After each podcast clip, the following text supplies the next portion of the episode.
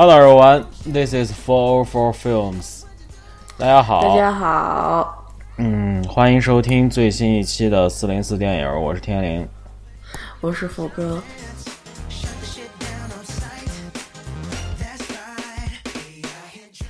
首先呢，还是在节目开始之前，咱把几个那个该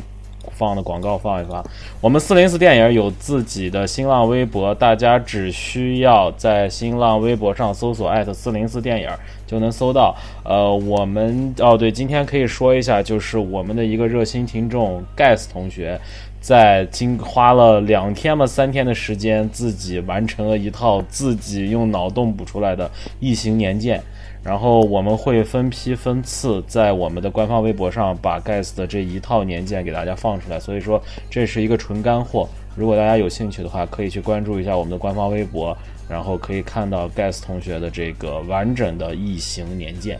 呃，这是第一个。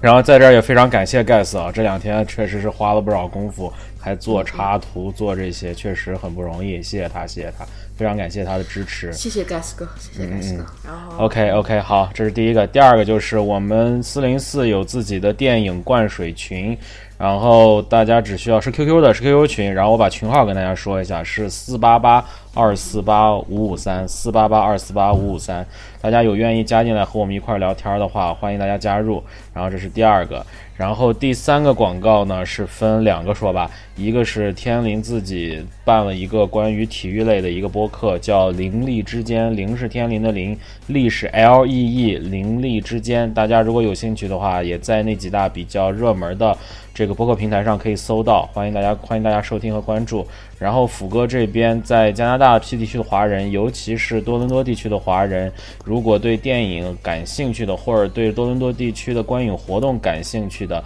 可以加一个微信公众号，叫“小玄儿观影团”，玄是这个玄妙的玄，呃，小玄儿观影团。然后，如果这个观影团呢，也会定期，比如说组织一些观影活动，或者说是跟大家分享一些在多伦多地区的一些观影信息。对于多伦多地区那些华人朋友来说，确实可能是电影爱好者的一个非常好的一个信息渠道。所以大家有兴趣的可以加入，可以去关注一下。OK，好。呃，广告就做完了。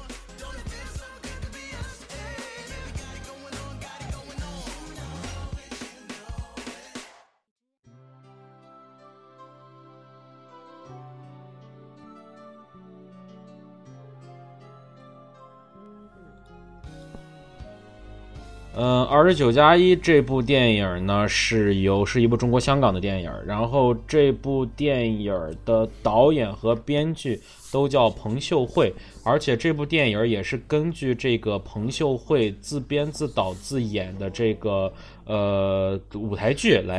舞台剧来改编的。然后这部电影的主演主要是一个是周秀娜，然后还有一个就是郑欣宜，郑欣宜就是那个肥姐沈殿霞和郑少秋的女儿。然后还有几个比较出比较有名的角色，就是比较持重的角色，一个是呃杨尚斌，就是这个里面演的是周秀娜的这个男朋友，然后还有蔡汉仪、蔡汉义，然后还有就是金燕玲也在这个里面有饰演，呃，算是一个客串吧。然后这部导演的摄影叫关智耀，之前做过《寒战二》《赤道》以及这个《寒战一》的这些的这个这个这个这个这个摄影。呃，OK，大致这个片儿的这个哦，这部片目前的在国内的 票房，哎呀，说不说了，一百五十四点三万，那个 那个就就就就不说了，这这这这个这个，因为他这个片儿确实，他这个整个也没有怎么铺开，我也是正好碰运气，然后在百老汇，因为百老汇是姜老板姜姜姜志强老板开的嘛，所以说有幸看了一场粤语版的这个电影。呃，对，行，大概就是这么一这部片。这个片子，这部片主要讲述的是一个即将进入三十岁的两位女性，在面对大部分同龄女性都会面对的困扰时，选择的一种相对来说不同的人生态度吧。大概的一个概括就是这样。嗯，OK，好，你来说吧。嗯，行，那个我其实对这这部片我的观感是非常好的。我也是，我也是。对他这部片子，他把这个整个人，他就是就是女性要就是说三十岁，我快到三十岁，没有结婚，没有生孩子，没有一个家庭，然后呢，事业完全是扑一心扑事业，这么一个就是是这种感觉。我觉得不不管你是不是事业心很强女性，但是如果你只要没有结婚，没有谈恋爱没有那个没有对象，你在这种情况下，甚至对家庭关系都不是特别好的情况下，你去看这部片子，你。会有一种感同身受非常强的感觉，他他把整个这个女性的焦虑感拍的十分之那个贴切，基本上就是说，你看完这片儿，你觉得呃，总能看到自己的影子在这里面。这是一个我觉得在中国，尤其是女性电影里面非常难得的一点，因为中国的很多的那个女性电影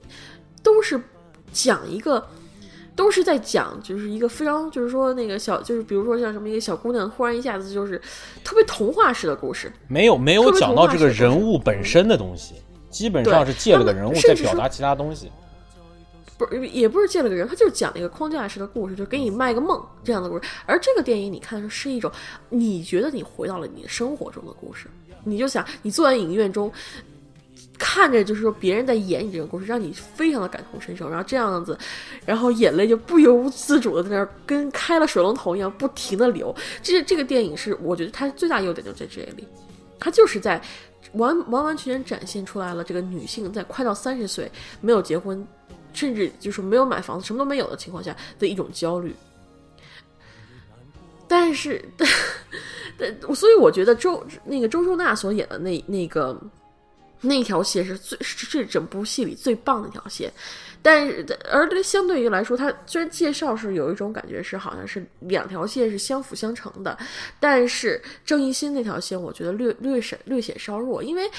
三十多岁像他那样子还那个就是就是那种就是跟那天天跟小女孩一样，又是笑要笑面对生活呀什么的，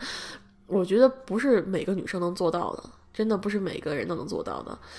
而而且像他那种心态，就真的是还好有很多人哄着他、陪着他，不然的话，他这这种人他在社会上怎么活的感觉都有都出来了。嗯，可能我还是比较现实吧。我看这片儿，我我所以说，嗯，我。你也说吧，我说不下去了。行，我来说一下这个片儿。你你基本上是对这个片儿的内容，那我先就不说这个片儿内容，我先说我这个片儿，我觉得它在一些形式上这些东西吧。我觉得首先，嗯，作为一个根据舞台剧改编的一个电影，我其实可能包括我们之前也聊过，就是最害怕的一点就是它拍不出电影感。就这一点其实挺麻烦，但是我觉得这部电影，我不知道是我的一个个人感受，我觉得这部片就解决这个问题是解决的比较好的。首先，它保留的一些它它舞台剧的一些东西，比如说突然它会出现好多个人物，就是这种舞台剧强特别舞台剧感特别强烈的，比如说很多人在这个台上，然后完了又开始做一个动作，然后就很特别就是很话剧感的一些东西。但是当他在它是在一个整体这部电影在。从一个舞台剧的小格局变成一个电影大格局之后，他在整体上把这个电影放大化了，这是一个他在这个电影的一个一个整体的一个特别好的地方，就是说你你我如果不是。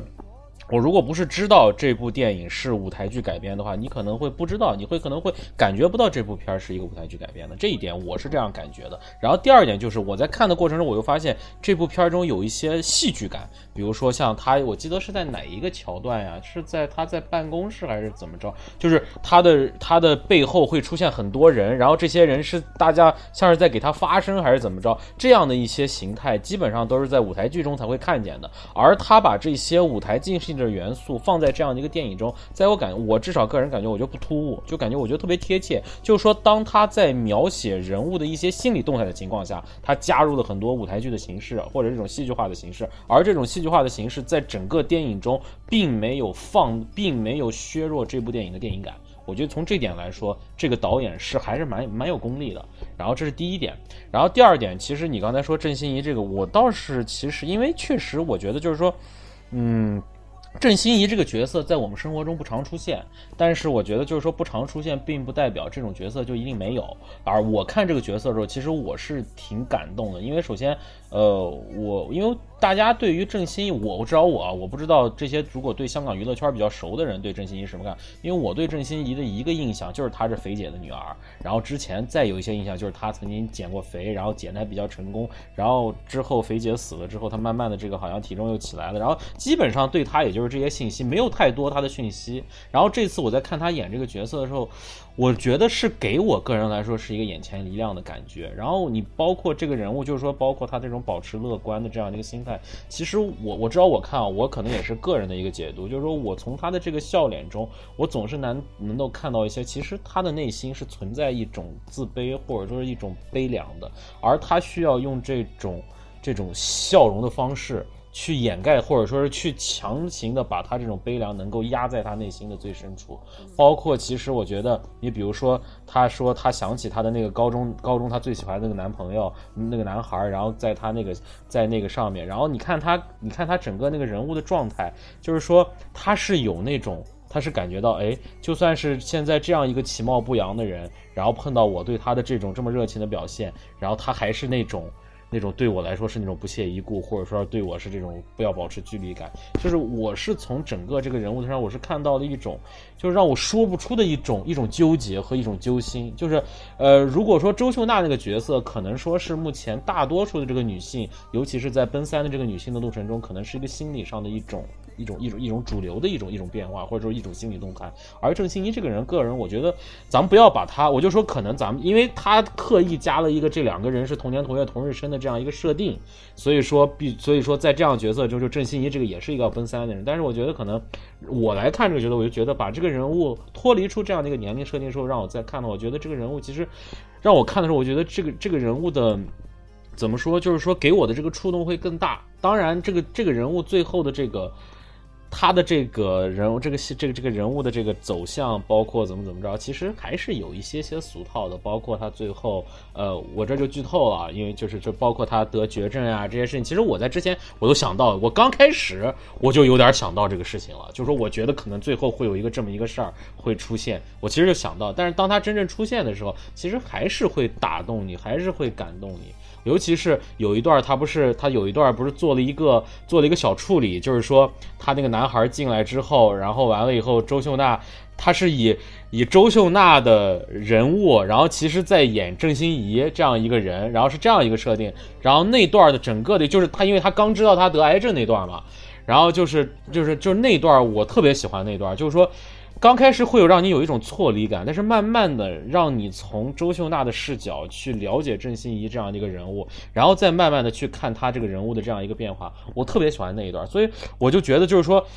这个导演首先他在从舞台剧向电影转移的这过程中，他是花了非常大的心思，无论是在摄影的角度，无论是整个剧情的变化，无论是在多人物的情况下，他如何能够把一个小格局的电影能够让你感觉是是一个表达的更完整性的一个电影。然后第二点就是，我觉得其实这个人物对我来说，我觉得可能。相对来说，我觉得郑欣宜这个角色确实跟你来说是它是一个辅助性的，因为因为周秀娜是主角嘛，她的这条人物线是主线嘛，而郑欣宜这条其实从某种角度上是周秀娜在在在在在怎么说在反射自我或者说在反省自我的时候的这样一个辅助性角色，而但是我觉得对我来说，这个反这这样郑欣宜的这样一个辅助性角色，我觉得其实在我来说还是蛮饱满的，而且我挺喜欢她的这个表演的，就在于。嗯，他的那个确实郑欣宜的这个长相，包括他的这种，他的这个确实也挺讨巧。就他一笑起来的那种感觉，其实我觉得可能感觉很确实很阳光。然后再加上这样一个角色，你看他这个在笑与不笑之间，包括他的局促的表情，包括其实最后他在面对这个小男孩的时候，他的那种、那种、那种、那种局促感或者那种不安，然后或者怎么怎么着，就整个的这个感觉，你就感觉这个人物，嗯，你会生出一种。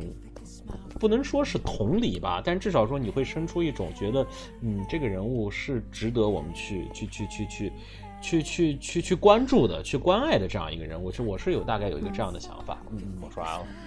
嗯，而且我觉得这部戏比较难得的是，所有演员都在演技在线，就没有说一个人表现特别脱戏，让你看着想恨不得抽他两嘴巴的那种感觉，倒没有。对，这里面所有就是说，其实中国真的是挺缺失这样的女性电影。我不是说这种，就所有女性电影都应该拍着自怜自伤，就是特别苦逼、特别焦虑的那种电影。但它至少它是个缺少的一个类型。它现在中国大多数就是我之前说的，所有的这种女性向电影都是卖卖梦的，给小孩儿、小女孩儿看卖梦的。而对这种就是说职场女性，包括是一些女性，她们的内心焦虑，她并没有太多太过过多的展示，并没有。甚至很多就是说，现在所谓的职场戏，都基本上是玛丽苏，或者是那种就是特别梦幻式的那种那种戏，或者表现的十分的戏剧化，而不像这样的贴入生活。我觉，所以说我觉得这部戏真的是值得就是很多的女性去观看，因为它这个。嗯，它是个非常女性向电影，而且非常值得去去看一部戏。而且你觉得看完这两小时以后，你不觉得是是一种就是说，是是一种就是说就是智商上的那个就是侮辱或者是怎么样的？它这篇就是讲了一个女性的一一路一段心路历程，一段心路历程。她的工她是工作压力过大，然后男朋友劈腿，然后她的那个爸爸去世，年龄又到这个坎儿了，又到这坎儿了，对然后整个人都是那种压，而且房子又没有了，嗯整个人的压力是都加在这个情况下，他在这种情况下，你有很多人都会有切身式的感受。对对对，这这就是我觉得现在我看中国电影缺少的一点，就是缺少这种切身的感受。我我觉得就是看完了以后，我觉得我就是看了一个别人的故事，我没有真正放到我内心里头去想，真正去贴近真正去贴近人物的太少了。对，真正贴近观众的心情，就是说，就真正能让你就心甘情愿的去掉掉眼泪，而不是像我看那一只狗，我看一只狗的那种一只狗的承诺我都能哭，原因是哦，狗要死了，我好难过，我真的特别难过，而不像这种情况，我是联系到自身，我想起来哦，那个什么。什么是这种情况下，我突然就是觉得，哦，心很难受，很痛苦，我要哭一下。这种完全是完全是两种回事儿，就是有一种是你不哭吗？你不哭你还是个人吗？你这种情况就是，哦，我这自然而然就流就开始想哭了。这部戏我基本上是我可能近年来唯一一部在影院里面非要找纸巾擦眼泪的一部片儿。嗯，哎，你看你看的也是粤语版的吧？我看也是粤语版，我们这边只有粤语版的嘛。嗯，它这如果说缺点吧，这部片儿其实就是我觉得还是两条线处理上有一些有一些小瑕疵，就比如说剪我总觉得这两条线连接上，就不是剪辑和连接，就是就是就是连接上可能略微有些瑕疵。比如说，你说你非常喜欢那段儿，就是他说出整整出乳腺癌那段儿戏，但我当时看这段时候，我就觉得，哎，为什么非要整出个病来？而且他之后这个病对他的这个人生的影响，就只仅仅局限于在他要去，他辞了工作要去欧洲逛一圈吗？仅仅局限在这里吗？因为我觉得，我觉得是这样，就是我觉得可能就是说，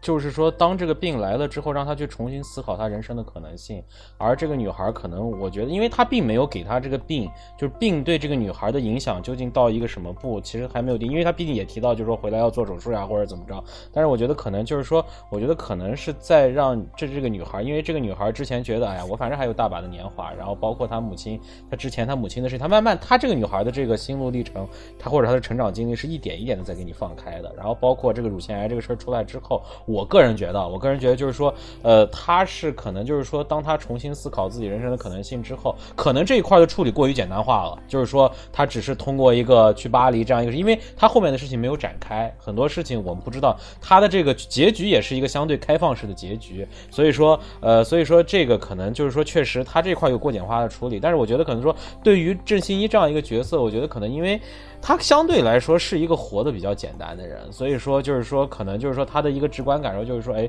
我要出去走一走，看一看，因为我过长的时间其实一直就在香港，可能我就在我的这一亩三分地儿。我虽然拍了很多照片，但是很多照片其实都是我在这一个小地方的一些一些经历而已。我可能愿意去打开我的世界，而且他在自己的家里面已经画出了这样一个巴黎铁塔，所以说确实可能那是他的一个梦吧，而且他也不知道他的生命会走到何处，所以说他赶紧去完成他能想到的一个梦想，所以就是去巴黎。我大概我这是我的，我这是我的理解，我是一个这样的想法。嗯你理解挺好的，理解挺好的，给你十分儿啊，十分。嗯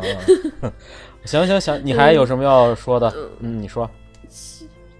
最后的结尾说一下吧。最后的结尾就是有人说这个是那个树大招风的结尾嘛，就是莫名其妙这俩人撞在一起。我觉得这个有点有点过于多余了。他其实这种多余的手法挺在这这部电影里面也挺多的啊。嗯，出，但是我现在有点想不起来有什么。但是至少这个结尾这里就有种没有必要的感觉啊，就想证明这两个女人其实在活在同样一个空间下，然后不同的生活，好像又不是完全是，就是最后就是这个结尾没有收好。我我有这种感觉，就是它停在那个巴黎铁塔那里就可以了，不需要再往再往下再往继续伸延伸了。所以我也觉得可能是因为这是这应该是是这位导演第一部处女作吧？嗯，应该是可能。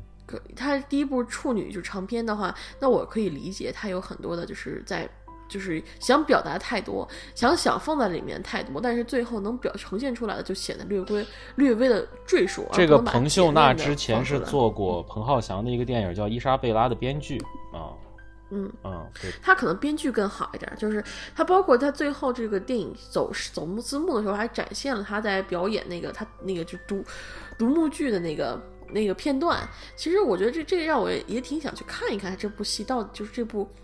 就是这这个话剧到底是怎么样？而且我还有一个地方挺吸引我，就是说他是从大舞台一直开始一个一个幕讲，他从一个大舞台，这个舞台一点一点变小，开始给最多的人演戏，然后舞台一点一点变小，一直到最开始，在一个很小的一个剧场里面给大家演这部戏。其实你能看到，就是说，呃，其实我觉得可能从某种角度上来讲，这个电影的很多情况，说不定就是这个导演的自己的一段历史，就是说他一点一点的随着这部剧一点一点在成长，然后或者怎么。怎么着？因为他最后的那个小小彩蛋有点这样一个意思在里面，所以我觉得还是的，是的，嗯，对对对。所以你就是就是最贴心的故事，就是发自内心的故事嘛。对对。所以这个故事为什么这部电影我觉得非常不错，就是因为它非常的贴近人。人文，我觉得，我觉得他拍出他拍出人人情人性来了，这个是最重要的。就是说，其实我们之前说了很多，比如说电影的手法、电影的很多东西，但是我觉得最重要的是这个感情内核，就是说这个电影的人，或者说这个电影你要表达的东西是什么，这个是最重要的。其他的一些外放性的手法，包括怎么着，其实我觉得都是你如何想把这个表达的更好。而这个很多现在的电影是丧失了内核。丧失了内核之后，你再空有形式。当然，有些人很喜欢这种形式主义之上的东西，但是我觉得可能对于我这样的电影爱好者来说，我还是要需要一些精神内核在里面。我觉得我希望就是说，像就是现在就是形式至上电影太多了。嗯，我希望是以后能就是形式至上电影也有，然后但是这种电影会更多一些，这种真真心实意让人肯花钱去电影院里坐着看他们哭一哭俩小时的电影多一点，不管是笑。笑笑俩小时还是哭俩小时，至少就是能让人在看完之后开始就是引受到自己的生活当中，我觉得是最好的。对人有触动。对我突然嗯。对，对人有触动，而且我想起来，就是里面有一段我就话外题啊，它里面有有开始有很多的时候都是周秀娜那个角色会突然转向那个电影，就是转向那个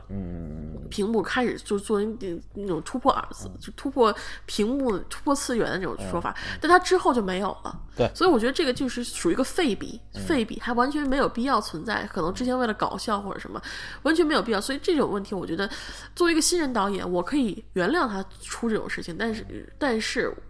就看他以后会怎么样。我还是挺期待他以后会有什么样的作品。嗯嗯嗯，行行行，好，差不多了。OK，那二十九加一这个作品也就说完了。然后我们俩都看过的电影应该就是这些了吧？然后应该没别的了。那咱们就分别把自己要你你你还要说多少？你还要说几部电影？我就重点我看，你先你先讲讲那个。你你最近看电影吗？我觉得我这最近看这几部电影，其实值得推荐的呵呵 基本没有。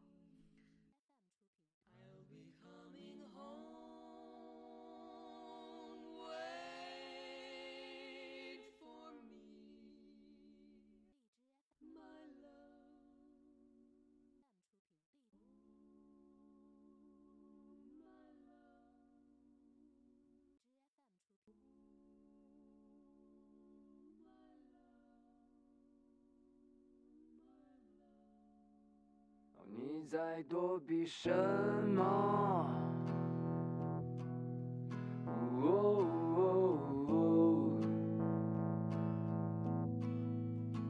你在挽留什么？呜行，好，那我就嗯那我就先说一下吧。嗯、我先这样，我从后往前说吧，因为我从昨天看的说，我首先第一部就说的，其实今天我为什么本来是要找阿奎一块儿来聊，其实也是这个原因，就是说我昨天看了张扬导演的一部，也其实也不是新片儿，他二零一五年就已经拍的作品，叫《冈仁波齐》。然后之前如果大家还记得的话，我之前在去就是过年就是新年那阵儿，我跟福哥约了一期节目，然后我们俩讲就是我看了一部张扬导演的一部作品叫《皮身上的魂》，然后这个冈仁波齐是和皮身上的皇皮皮神上的魂是一起，就张大导在一个时间段在西藏一块儿拍的，然后拍了两部作品。然后《冈仁波齐》这部作品之前我看到的很多宣传，我可能我记得不是特别清楚了，一直说它是一个纪录片，而其实它不是，它是一个以纪录片手法拍的一部呃。就是一部这个这个这个这个呃故剧情片儿，然后这部片呢是就是就是他们本人演本人，就是说所有的角色所有的演员都是张扬在这个这个西藏的这个村落里面挑的这些真正的村民，然后拍了一个就是他们从他们当地的村，然后因为那一年正好是马年，然后。在他们的这个藏传佛教中，就是他们这座圣山就叫冈仁波齐的这座圣山，也是属马的。所以说，在这一年能够通过这种他们的这个三叩九拜式的这样的一个礼节，一直朝圣朝圣到冈仁波齐，是一件特别美好的事情。所以说，就讲了它包括一个是就是这个。带队的人叫尼玛扎堆，就是这个这个人，然后一个是他们家里的一些人，包括他们村里面他的一些村民，也就请求看能不能让他带着一起去进行这次朝圣之旅。然后大概一行有，呃，一行有看一一行大概有十几个人，然后就一起，然后呃就从他们的家乡，他们这些家乡应该叫芒康出发，呃，从我记得是三千。我看到的第一块里程碑就是三幺八国道是三千三百六十八，然后一直走到了四千五百多，就是一一路走过来，然后呃就是就是就是总共大概是走了两千多里，然后是一千两百多公里的这样的一个路，呃。这部片儿主要就是讲了，就是从这一路就讲了这人一这些人一路的这个朝圣过程，然后在一路上，然后他朝圣过程中碰到了不同的事情，然后其实这个从某种角度上也是一部公路电影了。然后，但是这个公路电影呢，因为是通过这样一个朝圣之旅来来来走下来的，所以说，呃，可能还有它的一些特殊性在。呃，我讲一下我对这部片的一个大致观感吧，因为我记得我之前说我看完《皮人上的魂》之后，我说我是蛮失望的，因为那部片儿张扬导演玩了很多东西，玩了一些是玩了个时间线，然后玩了一个时空穿越，然后玩了一些东西，然后他还是想讲一些西藏的这个所谓的这个神鬼色彩的一种东西在里面，所以那部片儿里面张张扬导演小杂糅东西太多，然后让我感觉就是一锅大杂烩，什么都没拍好。就是说他没有把一些很多一些逻辑点没有说清楚，而且再加上它就是一部藏语片儿，所以说当我们在理解的时候，我们还要通过字幕来理解，所以在很多情况下本身就形成了一些障碍，然后再加上他在里面加入了太多，我觉得可能他是想做一些实验性的东西，但是可能这些实验性的东西我个人来说不是特别吃，所以说我给那部片的评价不是特别高。而这部《冈仁波齐》呢，虽然它是以一种纪录片的形式，就是它是以纪录片的这种手法在拍。而且它这部片没有什么高潮，或者说没有什么，没有什么东西。但是我完全可以感觉，就是我写了一句话，就是说，如果我们把这部片当一部纪录片在看，它就是一部叙事性特别强的纪录片；如果我们把这部片当一部故事片来讲，它是一部极写实的一部一部一部剧情片。我为什么这么说？就是说，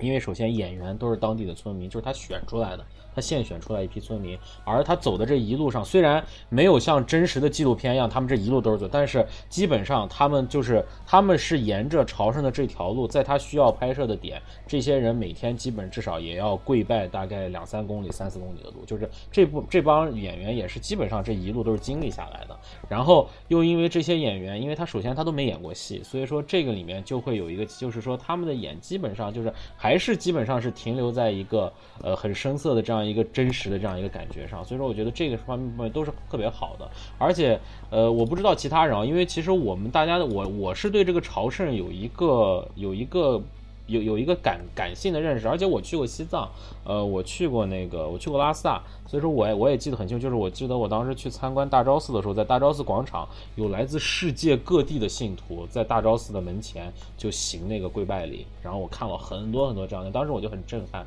但是。呃，我没有没有没有看过太多这种，就是说一路上在你这个行车的路上，然后走，然后我就感觉这个里面其实有几个地方我特别感觉特别强，就一个就是他们在跪拜的路上，这个车一直在就是路上，因为他们就是在柏油路上朝圣嘛，就一直往前走嘛，一直往前跪嘛，然后旁边就有很多这种车一直在往前走，然后这个尼玛扎堆就是算是他们这个小队的小队长吧，然后完了以后就说大家小心一点，小心被车撞上了，车太多了。然后我不知道这个是，但是我就感觉到就是说，其实他从这样一个小点上，因为他几次很多次都在拍，就是说这些人沿着一路在一直往前跪着往前走，一直扣着往前走，旁边一直有车刷刷刷在往前过。我觉得可能就是。你就能感觉到一种，就是说，呃，这种西藏本身的这种传统文明和这个现代文明的一种碰撞，就是说，呃，他们的这些本身的信仰还在，但是因为现在因为有这种现代文明在，我不是说这个是一个好或者不好的事情，但是这个现在就是他们确实现在面临这样一种现代文明和这个传统文明这样一种碰撞，尤其是可能会就是说，包括他，比如说，包括他最后还出现了一些。一些不好的一些摩擦，包括这些事情，其实我觉得都还是蛮有意思的。而且我觉得这部片其实我觉得还是有一个挺好的一个以小见大的作用。就是我在这部片里面看到了很多，就是说，呃，看到了很多藏人的一些品质吧，一些好的品质，比如说。很虔诚，虔诚就不用说了。他们这一路上，就是说他们在面对这一路上的时候，他们真的是一种特别特别开心。就是他们没觉得他们是一种苦行，他们觉得他们真的是在冲着他们的信仰来做这样一件对于他们的信仰来说特别有意义的事情。所以说他们是一种特别虔诚的心态。然后第二个，我我因为我写了几个关键词，还有就是特别平和，就是说当他们在面对，比如说。他们在翻一座一座山的时候，这个这个气候的变化，大雪纷飞，暴风雪，风吹雪，然后你看到这些人脸上的表情依然是那么安详，那么平和，还是一次一次的在进行行跪行叩拜，一点一点的在往前走。所以这种这种就是他们这种在面对任何困难这种平和，我觉得是特别好的。然后还有一个我就觉得特别乐观，就是说。我记得有一段，就是说他们是前面有一段，是因为可能刚下过雨，路上有积水，而且是挺深的积水，大概有个二十、十二、十公二十分公二十分公分的那个积水，然后他们就在那想说怎么过，然后后来就说直接说直接就掏着水就。就跪过去吧，结果结果一群一群小孩大大人小孩就直接又扑着，然后那个水哗 就，然后所有人每次每次下着赶紧抹一下脸，然后赶紧再跪下一次。你你看这个镜头，你会感觉感觉有点滑稽，然后这些人也是在笑，但是其实你说如果当时你是在那个场景下，你是一个什么样的感受？就是说，如果我在的话，我我我保持不了他们的乐观，但是他们一直特别乐观，尤其是当他们翻过一座山之后，又到一个新的地方，他们每天其实很疲劳，路上也碰到很多的困难，但是他们只要碰到好天气，那些人一起围坐一团，然后跳舞了、唱歌了，你就感觉到，哎，这真的很平和，对这个事情特别好。然后还有一个就是，我觉得就是也挺善良，就是他们经常在朝圣的路上，如果碰到朝圣的同行人，他们在休息的时候，他们就会邀请他们一起来喝茶，或者说，而且他们在路上还碰到了一个特别好玩的事，就是有一个爷爷，有一个老大爷，给先是看他们。看看他们就是行这个跪拜礼的时候，就是不特别不是特别标准，然后这个老大爷就开始过来指指点点，说你这个头一定要着地，然后你这个每一个每一个每一个跪和每一跪之间，你你走的步数太多了，这都不合格。然后完了以后就在，然后过了一阵儿，然后他们又在一个路上又碰见这个老大爷，然后老大爷说你们这晚上住哪呀？他们说我们就随便搭帐篷。老大爷说没事儿，我们家的人也去朝圣去，就我一个人在家，你们直接到我们家去住吧。然后就到他们家住，然后呃又帮的，然后又在他们家吃，在他们家喝也没要钱，然后还给他们送，因为他们不是他们要穿那个跪拜要穿一个那种袍子，就穿一个像我们的围裙一样的，但是他是用羊毛羊毛毡来做的，然后他必须他是个很磨他的腿，然后他又给他们送这些东西，所以说其实你就能看见到人的这种互帮互助是一个特别特别。特别特别特别特别淳朴的一个东西，然后还有一点，我觉得就是勤劳。勤劳从怎么说？就说，一个就是他们有一段真的是我都惊到了，就是说他们那个他们是，呃，他们是这样，就是有一个前面有一个年龄最大的老头是在前面转那个转经筒，然后在前面转经筒，然后绝大多数的人，然后然后其他人除了一个开拖拉机尼玛扎堆在开拖拉机以外，其他人都是在行跪拜礼。然后他们期间出现了一次车祸，然后这个，然后就这个这个这个这个这个那个拖拉机的这个车头就动不了了。然后他们就只能拉这个车，然后你知道他们怎么回事吗？他们就是先是让所有小伙子，然后后面推前面拉，然后从一个点把那个把这个拖拉机拉到另一个点，然后呢，这些人又回到之前的起点，然后再跪到那个点，然后再拉一段，再跪一段，再拉一段，再跪一段。然后我当时看的时候，我们旁边我们旁边这些人，我说我就这样，我操，这回去还要再跪一遍，因为我我在刚刚。刚看到他们开始拉车的时候，我当时脑子就闪过一个念头，我就是说这这这这一路跪过来和一路拉过来，谁知道哪个更亲生呀？我刚闪完这个念头，然后就看到他们把这个车停到这儿，然后又回去再跪一遍，然后我就说，我操，好吧，哪个都不亲生。然后就是就这样感觉，然后这一路上你就能感觉到，就是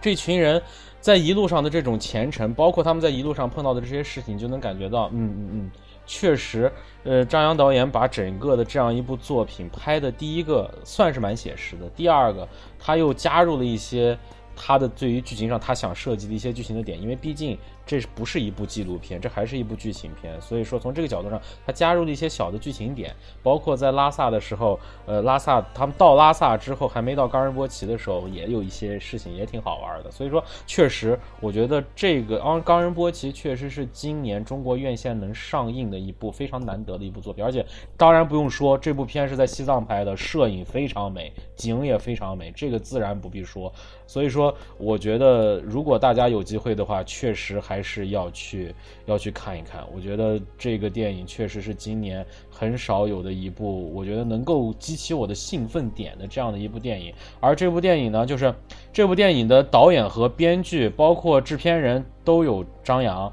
然后这部电影的呃，这部电影的摄影也同样是这个，因为他们是一起拍的，也包括是《皮人上的魂》的摄影叫郭达明。然后我还想说的就是说，我昨天是我昨天是九点多看一场电影，我们那是一个二百人的场嘛，几乎完全坐满了。就是说，其实我我挺我挺没有想到的，但是我没想到，就是说这么多人，一个可能是张扬确实在可能在在在在大家在观众的心目中还是有一个地位在的，而再加上这部电影其实。相对于一个这样的一个文艺术类的电影，其实他做的电影宣市场宣传还可以。最近其实，在很多的公众号呀，包括很多的这个平台上，都有这个冈仁波齐的宣传。所以说，昨天这样的一部电影能满场，其实对于我来说，哎，我还挺，我还有一点点惊讶。但是，确实整个的整个的观影感受下来，确实非常，我我个人感觉是非常好的。所以我挺推荐这部作品的。嗯，行，嗯，行行行，辛苦了。行，OK。呃，你我是接着说还是你来说？我就简短的说一部吧。既然咱们说国产电影呢，我就说两部吧。一部是《美好的意外》，一部是《荡寇风云》。荡寇风云，然后这两部正好我都没看。片子，这两部片子怎么讲呢？《美好的意外》呢，主演是桂纶镁、王景春、欧阳娜娜、王王源野、陈坤啊，主演。然后讲的一个故事就是讲桂纶镁所饰演的那个呃女律师，结果有一天突然出意外死了。然后呢，在然后他就进入到了一个什么叫命运中转站。然后命运中转站告诉他说啊，其实你还没，其实那个你还不应该死，我们把你撸早了，呃，现在给你重新派了一个新的身份，让你重新呃就是重新活一遍。然后给他送到了，让他成为了一个全职家庭主妇。然后呢，有俩孩子的那种。让他就是去体验生活，然后体验完生活就这么就这么一个故事吧，嗯，怎么讲呢？这是一部完完全全的小妞电影，但是，而且你如果看了剧，就是它的预告片简直是十分之差，我没有见过比它更差的预告片了。但是你基本上看完预告片，你整个剧情就就都了解了，呃，没有什么好剧透的。然后，但是总总体来说拍的是中规中矩。除了剧情太过漂，就是太过傻以外，基本上它的缺点就是就就就就这就是剧情问题太大。但是又不是说像有一般烂片那种特别烂，所以这个片儿属于一种不是烂片儿，但是又不是特别好的那种中不溜的一个片子，特别中不溜的一个片子，呃，也没有什么好卖点，除了桂纶镁和那个陈坤这两个主要演员以外，也没什么。我但我只最为什么要提这部电影，主要原因是因为欧阳娜娜，欧阳娜娜，你你你知道吧？就是她的演技就在《世时尚先生》里面，《时尚先生》里面，她她那个演技可以说是惊艳了一大批人。嗯，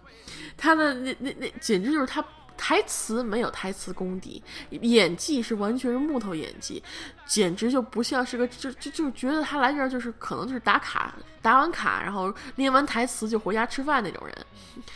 但是在这里面，美好意外里面，我意外的发现欧阳娜娜还能演一部分戏，她还能有演有一部分演技，不是完全的木头。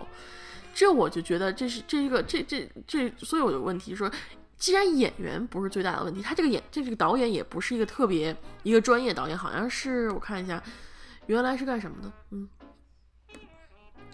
他原来是个编剧，他是他这部他这部片子。他是他第二部长片，第一部长片是《台北星期天》，然后呢获得了四十七届金马奖最佳新导演奖，所以他也不是一个特别新的导，特别特别那个成成熟的一个导演。但是你去看他拍的片子里面调教出的演员，和在那个就是某某小四拍的电影里面演员表现，你发现导演其实对点对演员的把控是存在的。就是他能把这个演员调教出来一个比较理想的状态，而不是完全的一水儿的让他们就是演，就是背台词，背完台词念就可以了。所以我觉得，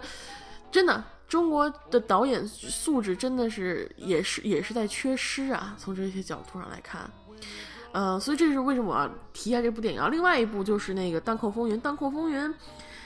嗯，有人说是鬼子神片，但我没觉得它是死鬼子神片。那这片儿就觉得，嗯，就是就是一般的动作片儿。它有一段巷战的片子拍的不错，除此以外就没有什么特别惊艳的地方，也没有特别好、特别棒的地方。然后里面那个男女感、男女主的感情，简直就是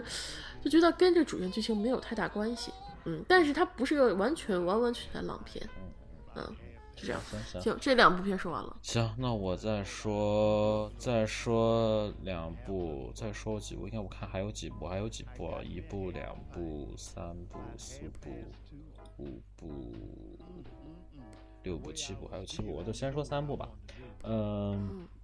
嗯，再说下一部就是那个呃《机枪》，也是我昨天看的。然后《机枪》这部作品是是由。呃，导演叫徐冰，叫徐冰。之前他拍过，他没有拍过电影，然后他是做过一部就那个一部动画片《摩尔庄园冰世纪》的艺术指导。然后这部片儿的这部片儿是公安部金盾影视中心来主导进行制作发行的。然后，然后这部片是国内的第一部以枪支犯罪为主题的一部犯罪片儿。然后这部片儿的主演包括。是一个快乐男生的那个，是一个快乐男生起家，叫白举纲。然后还有来自我们新疆的一位维吾尔族的一个女演员，叫热依扎。然后还有几个实力派的演员，像洪建涛，就是这个《炊事班故事》里面的胖红。然后还有一位叫严艺明，也是一个挺脸熟的一个一个演员，在《老炮儿》里也有出现过。然后这部片就是一个一个一个枪支犯罪的一个电影。我我觉得这部片就是说，呃，我看完的感觉就是说。呃，这部片在在剧情上，包括作为一部犯罪片来讲，在这部片的这些逻辑衔接上，包括台词上的一些节奏把握，包括比如说这青年演员，无论是白举纲还是热依扎的表演上，都存在或多或少的问题。但这部片我给及格了，我这部片主要给及格原因是因为是我觉得这部片作为一个公安部的这个金盾影视中心作为主要制作方的一部电影。这部片的反派人物的这几个罪犯的这个人物的这个性格刻画，比《湄公河行动》要丰满的多得多得多得多。就是说，他不仅就是你能感觉到，首先这些反派人物有脑子，这是第一点；第二点，这反派人物在人物心理的这种挣扎上，包括他们的一些，甚至他们讲他们做生意的时候，他们有时候还有一些操守上。就是有些事情都是蛮丰富的。所以说，对于反派人物的刻画上这一点，我觉得，呃，我觉得其实还还可以，就是我觉得还可以，而且就是说，而且它这里面还有一段，就是在小巷道中的一段枪战。那段枪战可能跟我心脑海中的这个现实中我们能看到的这种警察和犯人的枪战更像，而不是那种吴宇森式的那种枪战的感觉，就是大开大合，啪啪啪枪，这种就真的是你就感觉到枪枪见肉，所有枪都在你的身边，然后他就靠着你的一点一点掩护，人一点一点往前走，你会感觉这个就比就比你原来看的那些真那些所谓的枪战片要写实的多。所以说这一点上也是我特别喜欢，而且包括一些其他的一些动作场面的拍摄，这部片儿的整个的这些商业元素的这些刻画，相对来说比较写实。就是说，可能确实也跟公安部本身就是警察的这些，他可能如果他能发挥出他这方面的这种优势的话，其实是他的一个很好的优势的。就说他能拍得很写实，因为他就是干这活儿的嘛，所以说他知道这个动作到底是怎么完成的。所以如果能够从这个角度上来讲，我觉得这部片儿还是有值得一看的这个理由。就是说，首先它是中国的第一部枪支犯罪，中国原来从来没有写过枪支犯罪的，而且这次对于这个枪支犯罪的这个对于这个枪支生产的这个规模，包括这个其实还是挺让我惊讶的。然后，然后这是第一点。第二点就是说，确实这部片中在反派人物的刻画上，在一些动作场景上，确实还有一些可取之处。所以说，我觉得这部电影，呃，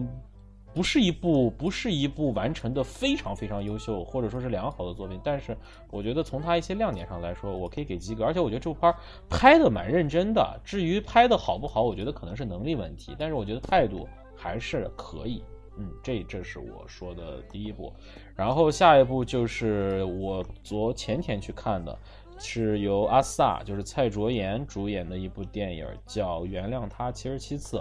这部电影的导演也是之前就是五月一号刚上映的那个《拆弹专家》的导演，叫邱礼涛。然后这部电影呢是一部爱情片儿，然后让我说的话就是一部缩小版的《春娇志明》系列。就这种感觉，甚至甚至男主角的这个头发型都有点像那个余文乐那个发型。嗯，就是说这部片怎么说呢？就是说没有亮点，但是槽点也不是特别多。我就是说给六分的感觉，就是说它没有多大的问题。然后，但是你要是说我能从他这部片中得到什么，我也得不到，就是一个特别正常的一个爱情片儿。然后呃可能稍微有点亮点的就是。呃，当然我就不剧透了，我就不说。但是确实可能，唯一的让我觉得有点亮点就是，哎，蔡卓妍确实长得还是蛮讨人稀罕的。就是说，他我我一直蛮喜欢阿萨这个人的，就是他的长相呀，包括各方面，我还挺喜欢的。就这可能是这部片能吸引我的唯一一个点。其他的话就是一个很普通的一个爱情片，不好不坏。嗯嗯嗯，就是大概就是这么一个情况。行行行，我说完这部，我再说一部。就是叫五十二赫兹，我爱你。这是一部台湾电影。我为什么要去看这部电影呢？因为这部电影是《海角七号》的导演魏德胜导演来拍的。我很我我很喜欢《海角七号》，呃，但是我也说这部片里面可能唯一打动我的地方，就是里面的所有的《海角七号》关于《海角七号》的彩蛋。你看过《海角七号》吗？没看过啊，没看过。他不是他好像还拍了那个《赛德克巴莱》，《赛德克巴莱》就是讲那个原住民抗日的那个，那个我没看过，所以说我对《海角七号》印象特别好。然后《海角七号》里面主要的几个桥段，就是一个是他的音乐，他的音乐这块有一个乐队，然后这次他就把那个乐队里面所有人都找上来了，然后就是那四个人，包括范逸臣在内，所有人找上来，然后再接着唱，然后包括里面的女主角，包括里面几个有亮点的这个人物都到这部电影出现了，就是那些人物的出现打动了我的一些点，然后其他。真的一点儿点，而且哦对，还要没跟他说，这是一部歌舞片音乐片嗯，百分之九十以上是歌片 真是一言不合就唱歌，一言不合就唱歌，关键是歌特别难听，一点儿也不好听，就真的特别不好 听。那完了，而且所有的片儿而且所有感觉这个这个他他片里面所有歌感觉是一个调你知道吗？就是都是那个调调，然后就特别没意思，然后就是。哦，他这里面有一个演员，就是那个女的赵咏华，好像是唱那个唱《最浪漫的事》的那个人，是那个是那个人，但是我也没感觉他唱的多好。然后所有歌真的特难听，然后所有的演员也长得不怎么好看，然后这个就是这片儿就我就说这就是就除了这个片里面这个彩蛋对于我这个海角七号的影迷比较受用我以外，但是其他真的是一点都没有。这片儿其实光有歌没有舞，这帮人从来没有跳过一支整齐划一的舞蹈，都是自个儿自个儿在那瞎这么金蛇金蛇狂舞乱舞那种感觉，从来没有过整齐。就这部片儿其实不算是一部歌舞片儿，这部是个歌片儿，连个音乐片儿都算不上，因为它旋律不好，所以我不把它叫音乐，就是一部歌片儿。然后，然后而而且不光是歌不好听，人唱的也不好，所有人唱歌都感觉是嘶吼，呃，就感觉随时都要破音的那个感觉，就是，唉，这实在是我就是我这部片也没给打及格，就真的是。真的是，我不不知道为什么这部片是，而且就是说他写的这两对情侣，这种遇到的方式，包括那个什么，都感觉，就是说他唱歌的时机，因为他歌这个歌的过于密集，已经没有时机了。就是说我们对于歌舞片儿或者对音乐片儿，要不然就是一种你打开的一种人物心理独白，要不然就是这部片儿是一个，比如说我跟你的对话，所有的都是他这个完全都没有，就是他完全不合逻辑，想唱就唱，就是我我最响亮，就这样的感觉。想唱就唱，要唱的响。对，就是这个感觉，就真的是一点儿意思都没有。所以说这部片确实，我真的是，唉，怎么就是我这是冲着冲着魏德胜想看一下，因为他之前拍那部《海角七号》，无论是历史跟现实的结合，无论是音乐上，在很多方面都非常非常能打动我。但是这部电影没想到，真的跟坨屎一样。嗯嗯嗯，行嗯嗯行。行，好，嗯嗯，好啊，我说完了。它里面好像有同性情。哦，对，哦对，这个我没，这个我没说，这个我没说。这这个里面唯一还有一个算是亮点吧，就是他他在可能是大陆少有的一部以同性还结婚了，就是以这样的一个情况出现的，这个是大陆里面比较比较少见的，这个是有一点还不错。然后还有一个比较不错点，这部片儿真正儿正儿八经的请到了台北市长柯文哲。啊，就是那个里面他写了个，他就是就是真的就是市长出现的时候就是市长出现了，就是说这个其实是在很多电影里也比较少见的，因为因为毕竟而且关键是有一个原因，因为柯文哲在柯文哲是一个绿营的，相对来说是绿营的一个政府政治官员，所以这次能够在大陆的荧幕上看到一个相对来说一个绿营的官员在电影中出现，我不知道这个是监管方的一个信号还是怎么怎么着，但这个是一个挺难得的事情，所以说。我觉得可能就是一个失误吧。嗯，这个不会是失误的，我觉得这个不会肯定是是失误我觉得不会是广电总局的那帮人，这个政治觉悟应该是有的。这个我觉得可能不是，可能不是信号，但是我觉得这个一定不是失误，可能就大家可能广电总局会觉得这个没有多大的事儿，但是如果是像我这种可能有这样的敏感性人来说，觉得哎，这是一个挺有意思的点，因为毕竟你如果在电影中看到蔡英文，这是肯定不可能的嘛，因为现在咱们对于他的这个所有的整个这个主流的这个语言体系都不对这样。但是，因为柯文哲这个人呢，他一他不是民进党，他是当时竞选台北市市长的时候，他是以无党派人士去竞选的，所以说他是一个他是一个浅绿，不能算深绿，所以说这样一个人物可能是大，而且他也来过大陆，他做过市长论坛，所以说他这样一个人物，其实不是说我们完全无法接受，所以说可能从这个角度上来讲，他能入境也不是很厉害，但是毕竟他是一个偏绿的，所以说这个我觉得还挺有意思。然后再加上这部上这个同性的这个这个这个这这这个人物，就说哦，我就跟你说，这两这这里面长得最好看的两个人就是这同性这俩女的，其他人都长得磕碜的啊没办法，就是你就想吧哎，呀，我就我就不高兴的点就在这儿，为什么这部片儿它就可以有出同性同性比较明显的情节？对。你想《异形契约》里面那俩兄弟亲一口都不都给剪了，，关键是太过分了。关键不是光亲一口，他妈异形流哈喇子他都要剪，所以说这个，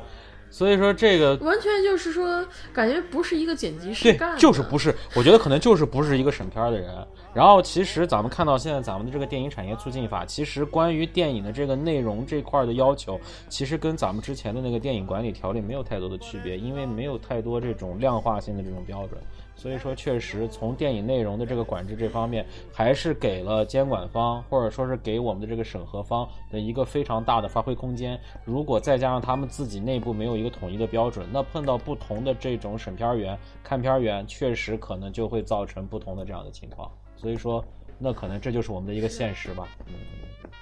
我估计也有可能这片儿投资比较小，场次影响影响也不是太大。影响也不是太大，嗯不像《异形》那样一个商业大片，万一爆了咋办？虽然也没爆，但是你想，《烈日灼心》嗯，嗯对？吧？《烈日灼心》它里面也都到那一步了，也也放出来了。这异形，异形我就不就不理那异形，你说血腥那块儿我理解，你不放就不放了。嗯，但是就是这是这留个哈喇子也不愿意，这就这俩俩俩生化人亲一口也不愿意，那这个就没道理嘛，对吧？对，我觉得很没道理。是法沙亲自己多好看的画面都都给剪了。行行行，好，我行好，我把这三部说完了，你接着说吧，咱们抓紧点时间。行，我说我我就快速说几部啊、女性题材的两部题女性题材的片子和一部那恐怖片儿，呃，一部是《浮生梦》（My Cousin Rachel），一部是梅根·李维 （Megan Levy），然后还有一个就是《黑夜造访》。这个《浮生梦》它是改编自之前写《蝴蝶梦》的那个女作家啊、他名字我又忘了，叫啥来着？呃，Daph 呃 Daphne du Maurier，呃，这名字我真的不读不出来，但是他他写的那个小说，然后讲的就是讲有一个那个他呃一个农场主吧，他的表他的表哥突然去世了，然后表哥去世前给他写了来了一封信，跟他讲说，因那个因为我的我是被我的妻子毒死的，所以你不要相信我们的你我的妻子什么什么什么什么，快来救我之类的。然后后来他的妻子来了以后，这个农场主呢一直开始看着女的不顺眼，觉得是他害死了自己哥哥，但相处久了，他居然爱上了这个女，这个就是他这个这个这个这个表哥表表嫂吧。然后最后还引发出了一系列的事情，呃，就这么一个大概一个悬疑性的故事。呃，这部片我觉得最大亮点是在一个是在女主角，就是之前演那个木乃伊一和二女主的 Rachel 维兹，啊、还有一个就是比较比较大的亮点就是它里面的所有的道具都非常的棒，包括是桌，不管是衣服啊、桌子啊，还有它那个布景啊，包括它有些灯光的处理，就是它它像它也像那个呃 Lost 呃就是那个迷失 Z 城 Z 城一样，它也有那种就是完全是那种烛光打的光，那种光线特显示的这种迷离感也也非常的强。但是这个故事本身来讲，我觉得没有蝴蝶梦那么精彩。它这故事就比较就是就比较就是一直你都怀疑这个女的到底是坏人还是好人，是坏人还是好人。到最后这个结果结果呢，还是一个就是说，哎，也没有告诉你是好是个好人还是坏人，你还是得继续猜这么一个故事。嗯，但是我觉得值得一看，因为这个片子真的确实拍的挺美的，然后俊男美女很多，然后剧情再加上服道化，嗯，还是满满诚意，诚意满满的。另外一部梅根·李维，她的导演是一位女导演，是加加弗利拉·考博斯斯特呃斯维特，然后主演呢就是鲁尼马拉的姐姐姐凯特马拉，然后还有我们的那个德拉克德拉科汤姆菲菲尔顿，呃客串，这样基本上主要演员就这几个。然后呢，这部片子讲的就是是以真人真事改编，讲一位女就是还女女士兵，她是一个我不知道这种兵种叫什么，她就是呃专门就是牵着是排弹狗，就是在那个战场上就是帮人排弹的那种那种那那种那种那个先驱员，然后她在这里面就讲她可以知那个就是整个所有啊、就是一战期间他呃她是他他去被派到了伊伊拉克去进行排弹作呃作业，后来被炸了，炸了以后呢，他的狗被留在了伊拉克，他返回来了，他退役了，但狗没跟他退役，然后他想申请这个狗去退役，但是狗一直就一直没有行，一直到最后，他通过自己的努力，终于把这狗给牵回来了，就这么一个故事，嗯，怎么讲呢？我觉得这个故事就是太过于。就是它就像它名字，就是这个片名一样，它是以这个女主角为主主要主要实现的。但我觉得这个片子真正打动人的地方还是它狗，还是狗。我觉得它这个女主角这个剧情基本上就是流水线。当然凯那个凯特马拉也是展现出了自己的演技，但是更让人揪心的是他的狗。我对我来说更让人揪心他的狗，他狗到底接没接回来，到底怎么样了？这这这这是一直是盘旋到一直到结尾的一个因素，但是它实际上并没有太过于表达他和狗之间的关系，它更多表现是他这个女的从开始迷茫到最后那个就是开始励志，通过他爸爸灌了一顿鸡汤以后，他突然间励志，决定发愤图强，开始去接自己狗回来，就这么一段就觉得，呃，跟流水线一样。过于平淡，没有什么太多真正让人激动你的地方，而反而最激动人的狗，人与狗的关系，它没有太过表现。狗反而成了它剧情中的一个点缀，一个因素，而不是作为一个角色在在在那里面啊进行推导任务。所以这部片子我分不是给特别高，而且我觉得它也比较偏闷，因为你想一个女性自自己的奋斗史。呃，不，不是说女性奋斗史，是一个人的奋斗史。如果拍不好看，真的就挺无聊的，啊，它就属于拍不好看的一系列。但是中中国英剧，如果有兴趣的话，还可以看一下。然后最后一部呢是《黑夜造访》，It Come at Night。然后它的导演是特里·爱德华·沙尔斯，啊，然后主演是乔尔·艾哲顿，呃，克里克。就是演《La Loving》那个，嗯嗯，我知道，我知道，我知道那个，那个也也还演那个勇士了嘛，嗯，对。然后这哥们儿他又在这里面又演了一个是和那个就是说属于和黑人结婚的白人吧，嗯，他又演，嗯，然后这部片子主要讲它的设定是其实是给了一个末日设定，就是讲这个世界已经毁灭了，然后这一家人就是啊爸爸妈妈和一个儿子住在一个风。就是在森林里面比较远离世世间的一个房子里面，然后他们在这里面，然后呢，因为可能就是有一种传染病，他们的就是女女方的父亲得了这个病，然后不得不被弄死，然后烧掉，烧死了没多久后，有一个人闯入了到他们房间，说自己有孩子，然后有。然后说，就说家那没有食物了，也没有，就还有没有水了，所以出来求救。之后呢，这个这家人就决定啊，帮助他们，就让他们把这个就就接着他们母女过来。然后发生了一系列事情，造成他们之间不不互相信任，到最后一个分崩离析的局面。其实这个剧情非常，就是它的感给我感觉非常像一六年去年我非常喜欢的那部《女巫》。就是说，它也是围绕着一个封闭性的，就是隔离性的一个环境，然后这个内部人士互相猜忌、互相厮杀，然后最后啊，就是疯狂一夜那么那么一个片子。但是它的力度，嗯，剧情的力度不如女巫，它的气氛玄造也不如女巫。虽然他们的音乐配乐都是感觉上听起来非常的相似，但是它就是比女巫欠一层那个。那种那种悬疑感，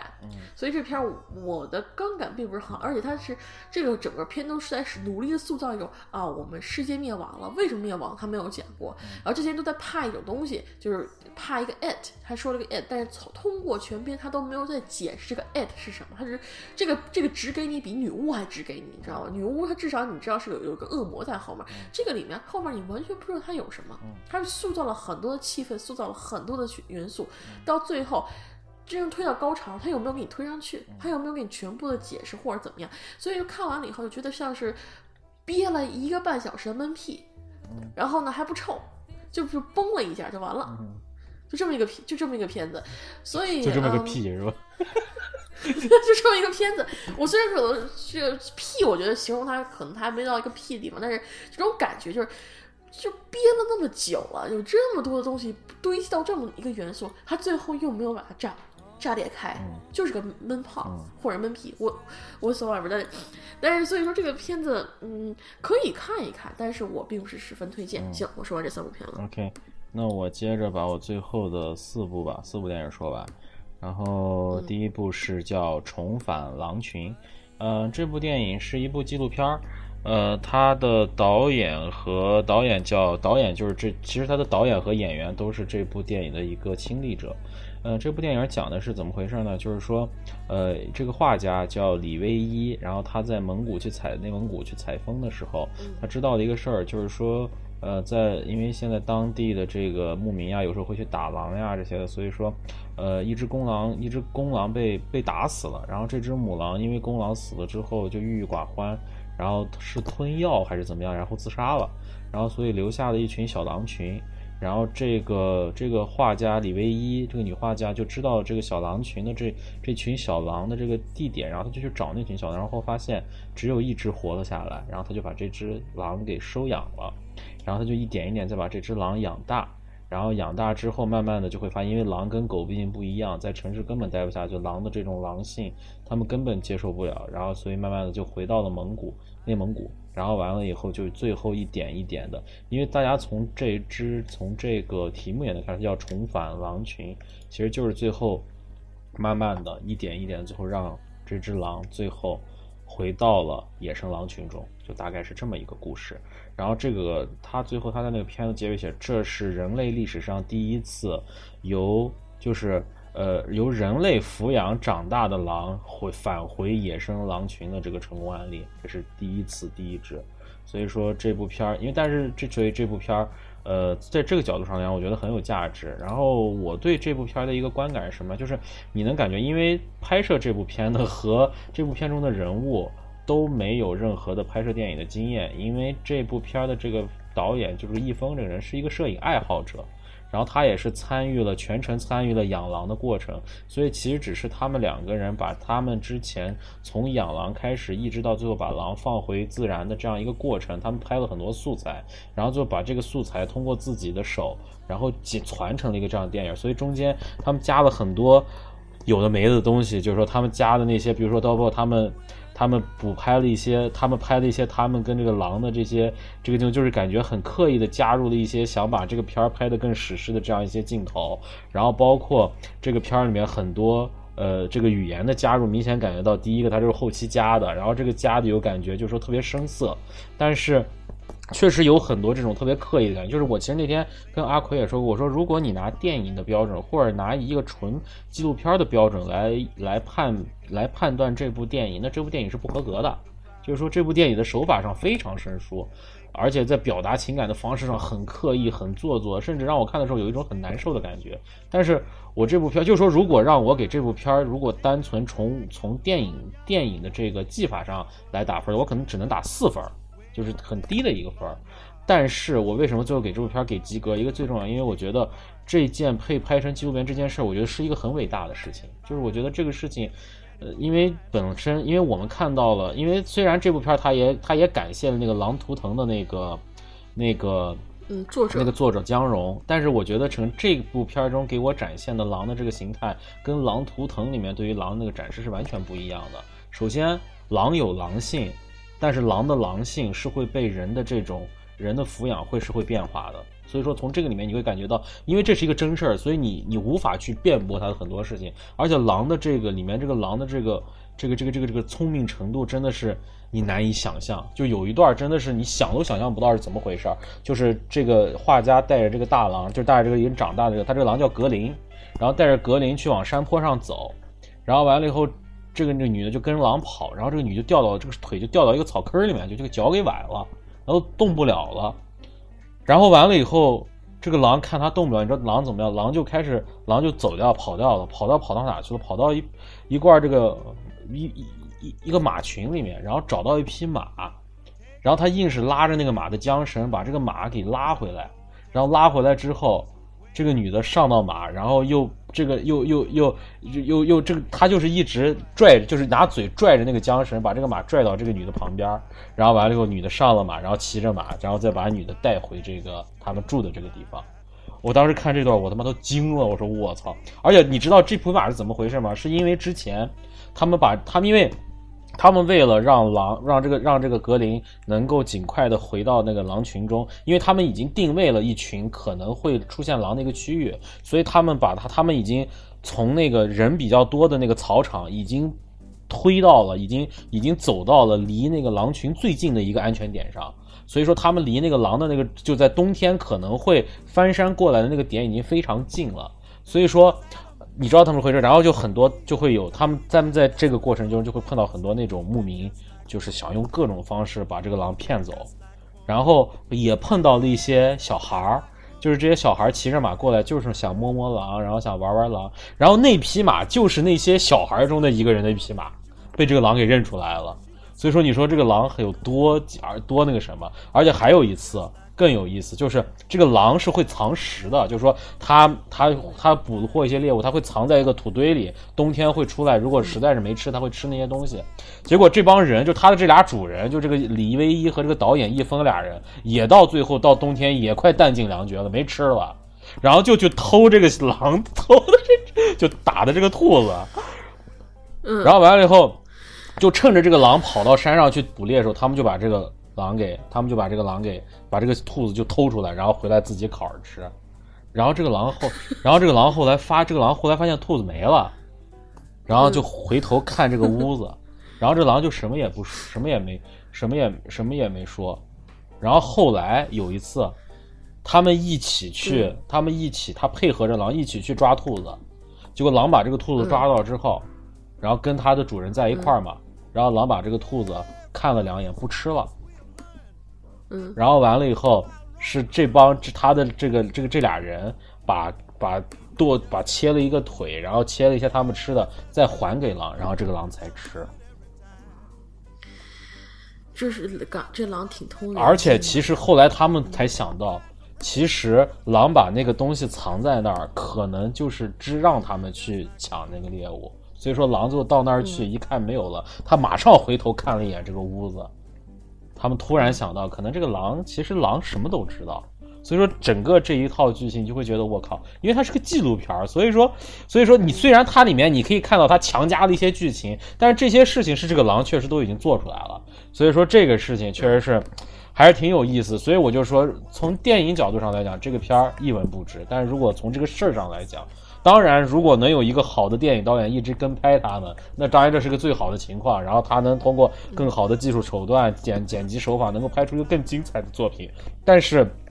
就是这种生涩的手法，让我能感觉到，其实可能还是能感觉到他们的真诚吧。就是说，他们想把这一段经历能够分享给他们。所以这部片儿在在豆瓣上的评分非，因为我差点就错过这部片了。因为看这个名，其实这个名字并不是一个特别打人的名字。但是我看到豆瓣，当时我看的时候是七点七，然后正好那天下午百老汇，我连着三场看了看了那个《内心引力二十九加一》，再加这个片儿，整个看完真感觉就是说，哎，这部片儿确实看看的最后也让我很感动。然后，然后就是我其实就是说到时候出源了，我强烈推荐你去看一下。你会看的时候，你会有你会有很多特别难受的地方，就是感觉我操，这太做作，这太刻意了。你会有很多这样的感觉，但是整个看下来，我个人还是感觉这是一件这是一个很意义的事情。他把这件很意义的事情拍下来了，我觉得这个就是一个最重要的一件事情。嗯，啊，主要是这个片子我看了一下，那个他其实这是一本有他这个女作家写了本小说嘛，就叫《重返狼群》。对然后他其实写了二，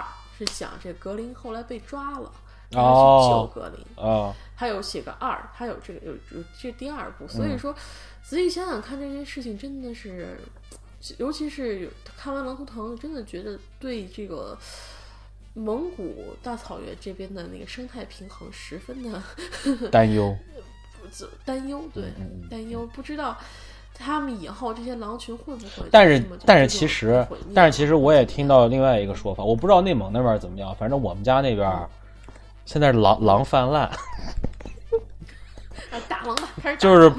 就是之前有点保护过度了，然后现在狼泛滥，经常晚上狼就跑羊羊圈来了。就是现在也有这样的情况，就是说你如何保持一个生态平衡，就是说既不能给它的族群太多的这个生存机会，也不能让它们灭绝。就是说，其实这个里面特别难把握。反正我在 我在我们家那边是听到这样的说法，就是听到他们林业上的人说说现在狼太多了，妈现在又开始好像可以，就是说实在受不了可以了。开放打，就是就是说就是说就是他，因为他必须要控制怎样的，因为对于整个这个生态区域的这个平衡，它是有一个这样的一个数据的这样一个监控的。所以说，一旦超越这个数据，他们还是要采取一些措施的。但是可能不同的区域有不同的情况吧。我大概就突然想到这么事儿。是但是不，但是你想想看，其实现在中国的动物保护还是处于一个非常非常初级的状态。我看前段时间就是微博上有一段争论，就是关于点翠，你知道点翠吧？就是拿翠鸟毛剪下来贴在那个啊首饰上。有一个那个营销号就写了一段，就是说那个说这个现在有一个人，他重剪起了点翠技术，然后说这是。就专门找那个真正翠鸟的毛点出来一个翠，然后说找翠鸟的毛又不是保护的，不是保护动物，什么都不是，但是呢，还是为了保存这个像技艺而传承，就是进行传承。然后后来我看很多的是那种就是动物保护就是专门的这些是研究鸟动物保护的人都去批评他，嗯都去批评他，就觉得这完全就是在炒作，完全就是说，因为现在没有任何的翠鸟是说不是保护级别的，都是保护，都是保护动物，都是保护。珍稀鸟类，你去不不论你是去别的地方打，还是你说是中国捡漏，都是不合法的。嗯但是还是有很多人支持啊，说这个这么漂亮套首饰，我干嘛不要呢？嗯这是鸟毛，呃反正鸟毛我们也可以就是通过这个来保护鸟啊，引起人们对鸟的保护啊，我都不知道他们逻辑在哪里。但是，但是我看到就是说，真的很多人都觉得这是没有无所谓的事情。反正鸟儿灭绝就灭绝吧，天就是说属于那种就是天择嘛，天天天择了，它它不适合这个世界。我主要想知道他们这个点翠是需要多少这个翠鸟的毛啊？差不多一小块首饰就要一百，差不多一个头小首饰就要要几十只鸟毛才够。哦，而且这个鸟毛，反正就是说，哎，肯定是要死的鸟毛，就是不能要活的鸟你不是说生疤，生疤不行，它是就是得把它弄死了，然后拔掉毛，你才能拿来用。不然的话，有损伤的话，你这个点翠就不能用了，嗯就废了。而现在有很多工艺是可以代替点翠的，就是比如说用绸子呀什么的，或者缎子啊，嗯把它就反正就弄这个颜色呗。但是唉还是有人追求的是真的那个真的鸟毛。嗯所以我我有时候我其实对这种保护是挺矛盾的，我自己也用皮包，也用这个，嗯但是。一讨论到珍稀动物，我觉得还是能保护就保护，能不用就不用吧。嗯行，那个行行，那我接着说，接着下一部也是一部纪录片儿，呃，叫《内心引力》。然后这部电影是这部电影是由那个这部电影是讲的是国内的几几个呃几个独立的这个独立的品牌创始人，然后的一些故事，然后包括其实他这部片里面并没有把所有人。并没有把所有的他的素材，因为这里面他其实素材中还包括罗振宇，就是逻辑思维那个罗振宇，还有一些其他人，但是他他找了其中的若干的几位，然后这个里面其实我觉得就是说，你可以这么说，就是说你可以把这一部片当做一部很长的广告片也可以，因为毕竟它是啊，那就跟那个 Perfume War 一样，就是那个香水战争。呃那 Perfume War 里面你也没看？Perfume 是不是讲那个什么什么？他是讲什么慈善难民这些的是吧？呃，他没有没有，他是讲这个公司用这个用这个手用这就是从难就是从就是帮助难民啊去创造啊这个家园，这个然后塑造了这个品牌，其实一个意思。这个这个这个还是宣传品牌呃，这个这个他是其实是他不是这个，我觉得其实还是主要讲的是每一个创始人自己内心的一些故事，因为每一个创始人在他们创业的不同阶段，包括他们在想做这些事情的时候，他们他倒没有提到他们去帮助其他人，主要讲的是他们在这个其中碰到的很多困难。我觉得可以讲的其实是，我觉得平心而论，我觉得还是。我觉得，因为这个片儿的导演就是一个原来拍广告的一个导演，就是说他在长片、长纪录片的这种剪辑能力上还是有生疏的，包括不同人物故事的穿插，感觉很生硬，这些都有。但是我觉得还是跟刚才，其实跟刚才我对《重返狼群》的观点一样，因为我觉得，我觉得这些人的故事特别有价值。因为像比如说，像有一个蒋大那个家具商，他去泰国去找这些家具的素材，然后包括讲那个那个南京很有名的那个书店先锋书店，然后他想在呃一个一个村里面叫碧山那个村里面想做一个书局叫碧山书局，然后他们在那个村里面想做这个书局的时候，他要面对很多当地农村的这些农民的这些不信任，然后他邀请他们去他的咖啡馆去喝咖啡，然后这些人到他咖啡馆的这种状态，包括这些好玩，都是特别有意思。就是说你能看到当不同的价值观在对撞的时候，确实是有很多有意思的事情发生的。包括还有一个人，我记得叫把文汉。这个人是在网上卖那种，呃，最好的那种食材的这样一，比如说卖什么，就那种质质量最好的，你可以应该在淘宝网就叫把文汉食材，然后就他为了去找这些食材，就是到不同的地方，就真到深山老林里面去，真的去品尝这些食材，看这些食材好，包括去拿找蜂蜜，找这个找这个笋干呀、这些东西。哎呦，你说我都饿对了，对对哥哥。对，然后没事儿，反正你反正一会儿就该吃中午饭了。然后，然后，然后就是就是说他在他在做这些事情的过程中，就会有很多很多特别好玩的事情，不光是好玩的，还有他碰到那些困难。他有时候，比如说他今天他手上没那么多现钱，然后他跟这个供货商说好，说我明天把钱带来，然后我把总该拿走，然后第二天人家就不认了，然后不认了之后说你只要再加一倍的价钱，我们就给你，其实就是诚心被坑了嘛。就是他会碰到很多这样的事情，包括有一个做咖啡的，在北京挺有名的一个咖啡馆叫雕刻时光。然后这个咖啡馆的老板他去云南，云南有一个地方，我原来都不知道中国有做咖啡的，我现在才知道，在云南是在丽江还是在大理那边有一个地方，有一个老头儿是是已经种了二三十年的咖啡了。然后这个老头儿就是这老头自己不喝咖啡，但是他种咖啡，他就说咖啡是他的一个梦，他想真正的把他这个咖啡种成。然后就讲就讲这个这个这个先锋这个。雕刻时光的是创始人，就去和这个老头儿，一直跟这个老头儿去了解他做咖啡的这个他种咖啡的整个这个心路历程，也是对他自己的一种升华。所以说，从还还有还应该还有那么两三个其他人，就是说，呃，每一个人在他想做的这个事情中，都会碰到这样和那样的困难。然后你能看到，就这些人在面对困难的时候，这样的一种心态的变化，包括他们在刚遇到困难的时候那种无奈。甚至是不知所措，一直到慢慢的这个人的一个心态的变化，其实我觉得这个都是一个挺好玩的事情。所以说，呃，虽然你看下来，而且它这个里面有一些，比如说它也有植入广告，比如说所有人都都都都都开的是 Mini Cooper，然后完了以后，它这个有植入广告的成分，但是你还是能感觉到这部片儿中讲这些。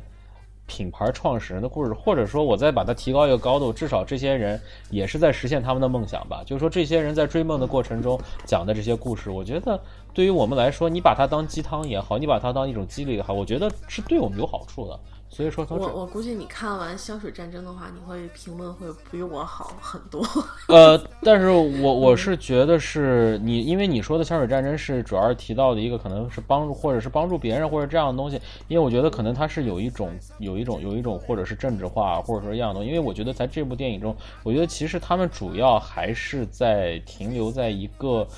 因为它这个里面还有一个问题，就是因为在中国的这个现行背景下，呃，人能够主动的走出体制去自己做事，这件事情是挺难的一个事情。即使是在我们现在这个社会越来越开放的情况下，其实还是蛮难的。所以说，这些人还存在这样一个问题在里面。所以我觉得就是说，而且这个里面，比如说这个价值观的对撞，包括他们每个人在面对一些事情的时候，他们的一些内心的一些挣扎和纠结。所以我觉得这些东西都是蛮有意思的。所以说，我对这部片儿也不是说评价完全好。好，因为毕竟他的一些形式上，包括他很多东西上，我也觉得也也有点装，也也有点那个刻意修饰的成分。但是你，我觉得还是各取所需吧。我我在这部电影中，我的一些需求点，我觉得达到了，我觉得就够了。嗯，OK，好，嗯，行，呃，还有两部应该不会时间太长，我稍微等一下，我我。嗯，还有一部电影，还有两部电影，一部是《我心雀跃》，一部是《钟爱无言》。《我心雀跃》呢是好像是去年吧，应该是去年吧，在 First 影展上很火的。然后孙一涵好像也是拿了 First 影展的那个最佳女演员嘛，还是什么的一个提名。然后《我心雀跃》这部电影的导演叫刘紫薇，然后这部电影的主演主要是孙一涵、宋宁。然后其实他讲的就是，呃，这个女孩儿，然后完了以后，她在高中的时候碰到了一个自己心仪的老师，然后她这个春心萌动。大概这，因为你看这个“我心雀跃”，雀跃吧，你就知道是什么意思了，对吧？就知道是什么意思，就是这么意思了。然后这部电影，我个人是蛮喜欢的，而且我给这部片片分不低，我觉得七点八分。首先，这部片是全是一群北京小孩儿，然后北京小孩那个状态我特别喜欢，就是那种呃那种那种呃灵不灵的那种那种，就是特别灵。然后这个小女孩呢，而且这个孙一涵这个小女孩这个演技确实挺不错的。就是说，他在表达他内心，比如说他在面对他喜欢那个人，他内心那种局促感，他不是通过动作来表达，他完全是通过眼神儿，就是眼珠子一转，然后表情的一变，然后你就能感觉到这个这个小孩心里面在嘀咕事情，然后在不同的在面对不同的时候，他那个表情也是有变化的。所以说，我不知道是因为他在这个年龄段他是本色出演还是怎么着，但是他的这种是通过一些微小的变化来表现他的这种心态的变化和情绪的变化。我觉得这个是在很多年轻的这些小演员的身上是看不到的，就是这一点上来说我是特别喜欢。然后再加上包括这个片儿里面的台词运用，因为是北京北京人的台词，所以说他这个里面呃很多这种包括一个是你看他对女孩的这个摄影的角度，经常会有一些。一些有一些那个向性幻想的方向在走的那个桥段，因为包括有一些这种有一种有一种包括，因为这个女孩穿衣服有些在家里面穿的也比较也比较少，然后就是家里面一些普通的衣服，但是她拍那个角度，比如说从腿一直拉往身上那种拉那种感觉，你就能感觉到导演想拍出那种就是不光是少女怀春，让你也有点这种荡漾的感觉，就拍出来了。然后再加上，那说明这女导演不错，哎，这女导演不错，这很懂得抓，对，很懂得抓抓你的心思，抓你的心思，然后还不是抓你心思，抓这个女演员的美美。也也抓住我的心思了嘛，就是一个道理。他这他能能能能了解这个观众的这个想法，然后再加上他这个拍摄的构图，在有些构图，我记得有一点就是他有一个当时有一个人人物，就是是一个生物老师，这个这是一个美女老师，然后她是他们学校，他们学校是在一个北京的老建筑，就是是一个老建筑的一个，就全是那个老建筑，所以说他们有这个圆形的拱门，然后这个女孩女女老师就在一个就就正中从那个门里面出来，然后那个拱门给了一个虚化，然后旁边的那个打了点光晕进来，然后然后旁边的学生也都虚化了。这个这个女老师给了一个稍微那种呃一个高速镜头，慢慢一点点走进来，然后头发再被风一吹，再一飘，然后再配上那几个男孩看女老师那个眼神，就是他没有通过任何一句语言，但是把整个的这个感觉都拍出来了。然后包括配乐上的运用，他用了一些，他用了一些交响乐，比如说《图兰朵》里面的一些东西，然后包括也用，就他用过一些配乐的应用，一个是表现人物的心态，然后再加上里面还有，我记得还有 Beyond 的歌，然后每你我现在可能因为也是两个星期前看了，有些信息我我不是特别记得了，但是我能我能感觉到的就是说，他这些配乐和当时这个女孩或者这些人物的心思心情都是特别贴切的，这一点我觉得也是一个不错的状态。而且其实我觉得最重要一点就是，我觉得这部片儿里面比较贴合高中小孩应该有的一个状态，就是说我我脑海中的这个高中，我们高中时候那个状态就是这么一个状态，就是说呃心里面有一些这种就不管是萌动了还是怎么着了，但是。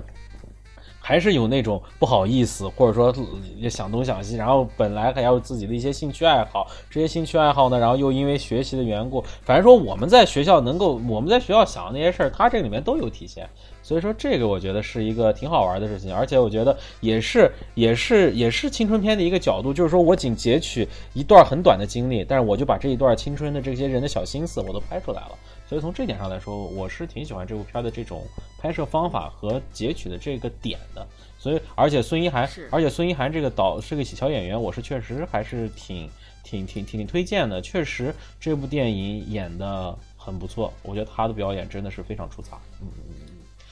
行好，OK，我觉得这这也属于是比较近年来就是在青春片里头比较那个比较比较不错的。比比较不错的，应该是比较贴近于我们真正青春的一个对对对，啊。而且听你这么说，我以后而且而且而且目的很单纯，他就拍青春，他就拍这些，就拍我那个时代的事儿，我也没有加其他东西，不像那个黑处有什么，因为他还加了一些社会性话题在里面。但是这部片儿我觉得他拍的很很纯粹，我就讲这么个事儿，然后这一点我觉得还是挺有意思的。呃，然后最后一部片儿了，这这赶紧的最后一部片儿了，就是《钟爱无言》。呃，这部片儿也是一个狗狗电影儿。然后，然后狗狗电影，然后这部片儿有，我个人说就是你可以把它当中国的忠犬八公看也可以，呃，但是这部片儿我觉得其实说又要我来说是非常非常贴合中国国情的一部狗狗电影儿，就是他是讲他是一个东北老头儿，然后长期瘫在很年轻的时候，因为一次落水时间太长，然后腿就是然后腿部的神经彻底坏死，然后就瘫在床上了。然后完了以后呢，他最后是一直他的老母亲在照顾他，从小照顾到大。然后在他年龄大时候，母亲去世了，然后这个这个他母亲也照顾不了他，然后这个男的一直就那种自暴自弃，然后就一直找不到一个一个真正能够感情上的依靠。然后这个时候呢，这个小狗狗呢，它的妈妈被人当狗肉，就是当肉狗给给收了，然后这个小狗就给逃出来了，然后逃出来之后碰到了这这这个这这个家庭里面，然后这样的话，这两人产生了一些交集，然后包括其实我觉得这个里面可能就是说他在，我觉得就是说。这部电影其实就是你刚才说的那个观点，就是说，我觉得这部电影如果单从电影角度上来讲的话，它可能是一部电视电影，就说它的拍摄的这种、这种、这种成本，你高包括它这个，包括它这个里面的一些情况，它可能也就是个电视电影的水平。但这部电影特别用心用情，然后包括对于人和小狗之间这个感情的互动，然后包括它用的不是一种纯滥情、纯爱的这样一种形式，它两个人之间的互动是一种。就东北老爷们儿的形式，就是说他给这个狗起了个名字叫二货，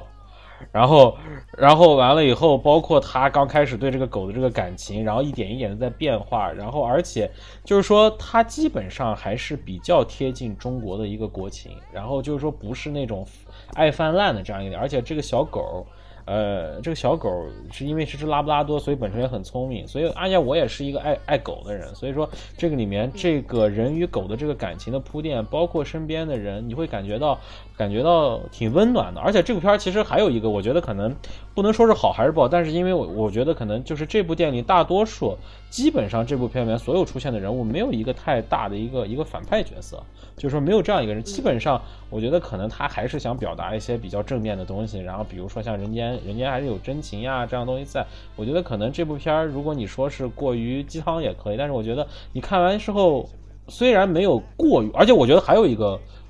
还有一个比较好，像这部片儿不滥情，因为不像，我不是说忠犬八公滥情啊，但是忠犬八公让你就是有时候我反正是我是有些情是哭的稀里哗啦的，但是这部电影只有一个点。让我哭了，而且哭的还很克制，就让我流泪了，还没有哭，就很克制，就没有那种你你不哭你还是个人那种。对对对，没有没有没有，他这部片这个方面拍的很克制，我觉得这一点是一个非常不错的点。因为如果咱们中国人要拍，让我想中国人拍这个狗电影，那他妈那就上吧，删呗，那还有啥办法？但这部片反而即使它成本这么低。即使它没有什么太多，但是它这部片还是挺那个什么，就是它还是非常克制的拍了个电影。而且我们也可以说一下，这部电影目前在国内的票房，我觉得这部电影可能也就是个几十万的一个一个一个制作成本吧，最多不会超过一百万。这部电影的票房在全国已经达到一千四百四十四万了，将近一千五百万的一个票房，所以说是一个非非常成，这是这个电影来说是一个非常成功的一个小成本电影。所以说，我觉得，而且你就能感觉到导演是用心用情拍的，这个点是最重要的。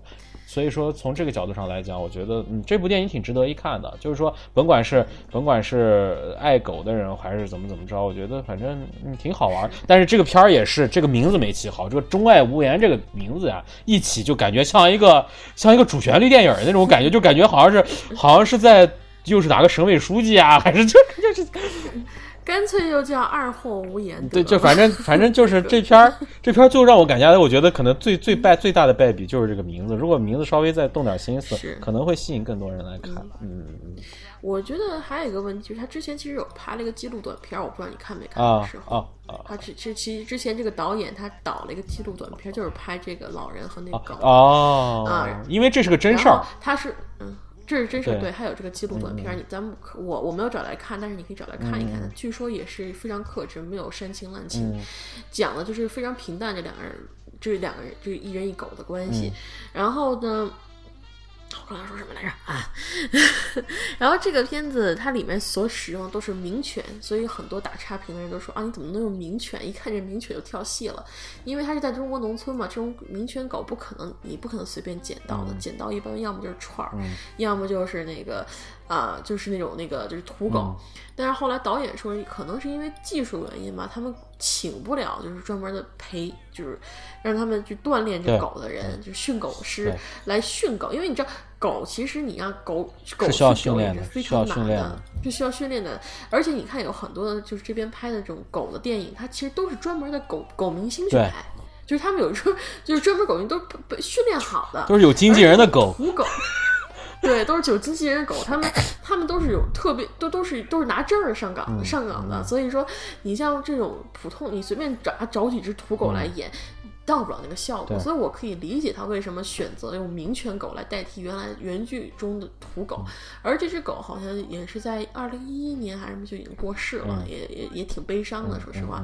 嗯，行，差不多我就补充这么点吧。行行行，我也说完了，我这所有最近看的电影就这么多。不过我觉得最近看完这些电影，我觉得有一个感觉，就是说，如果大家真正去呃扫一下最近电影，其实你看我也扫出了，而且我看我说的这些全是国产片儿，而且而且国产片儿大概你看下来，还是我觉得可能。呃，绝大多数的普通观众看下来之后，应该我觉得还是观感都会不错的，不会太差的。所以说，大家可以去细抠一下，不要总是看着那些大场面、大大宣传这儿。其实我们细看一些每一周上映的这些国产片，说不定可能就能刮着彩票了。所以说，大家可以去试着关注一下。嗯嗯嗯是，而且我觉得现在其实这些片子，咱们总结一下，基本上就是最大的问题就是粗糙，对，没有就是比没有比较好的手法去表现，所以可见中国的电影的工业还是需要再进一步的发展，可能更多的那种小小成本电影就成功了，慢慢就培养出一批可以就是因为他导演其实也是个熟练工种，你要是没有就是通过一步步多拍几部电影或者多跟几部电影，你很难掌握其实其实我其实我其实我觉得就是两点，一个是钱跟不跟得上，一个是能力跟不跟得上。嗯，如果就是其实就这两点。现在目前来看，如果你能力跟得上的话，你的电影可能在相对来说两个相同成本的情况下，你可能回来的成品会高一点。如果你们俩能力相当的话，如果你的钱能拿到更多的话，你可能这个成片的这个质量会更高一点。所以说，现在目前来看，就是说看怎么样能够找到一个呃物质上和这个能力上的一个平衡点，然后慢慢的能够给到。不过现在不是，比如说像现在的 First 影展，每年能够至少有在这么一个平台上，能够让我们在每年看到一些不一样的电影，或者说是能够看到一些给年轻电影更多的平台。其实不光是 First 了，包括其实广电总局自己，包括很多电影公司，包括很多大导演，比如说像管虎、像宁浩，他们都在做自己的青年导演的培养计划。所以说，其实现在慢慢的渠道越来越多，给青年导演的这些平台也越来越多。所以说，而且他们现在看的电影也越来越多，学的这种学的电影方法也是那种越来越成熟的这种电影教育方法。所以说，他们可能首先他们整个的起点和平台就比他们当年那些前辈要高。所以说，再有现在这样一个好的平台的话，我觉得慢慢的可能就会未来就会出现一个集团性的优势。因为毕竟，我觉得咱们这时候咱们从这一点上来说，还是有一个人口红利在的。我们学电影的人多，我们肯定就不管说我们能不能出大师，至少我们至少在拍行货的导演中，我们也应该出一批这样的人。但是这个确实要随着一个是钱和能力，再加上整个电影工业水平的一个提高，这个是整个需要一个齐头并进的。嗯，还有国人的审美啊，国人的审美能力啊，你想想看，每次那个春节晚会，大红大绿大青，这那 恨不得上个调色盘上去那种。呃，春节春节晚会这个，因为它毕竟还有一个喜庆这个在，这个倒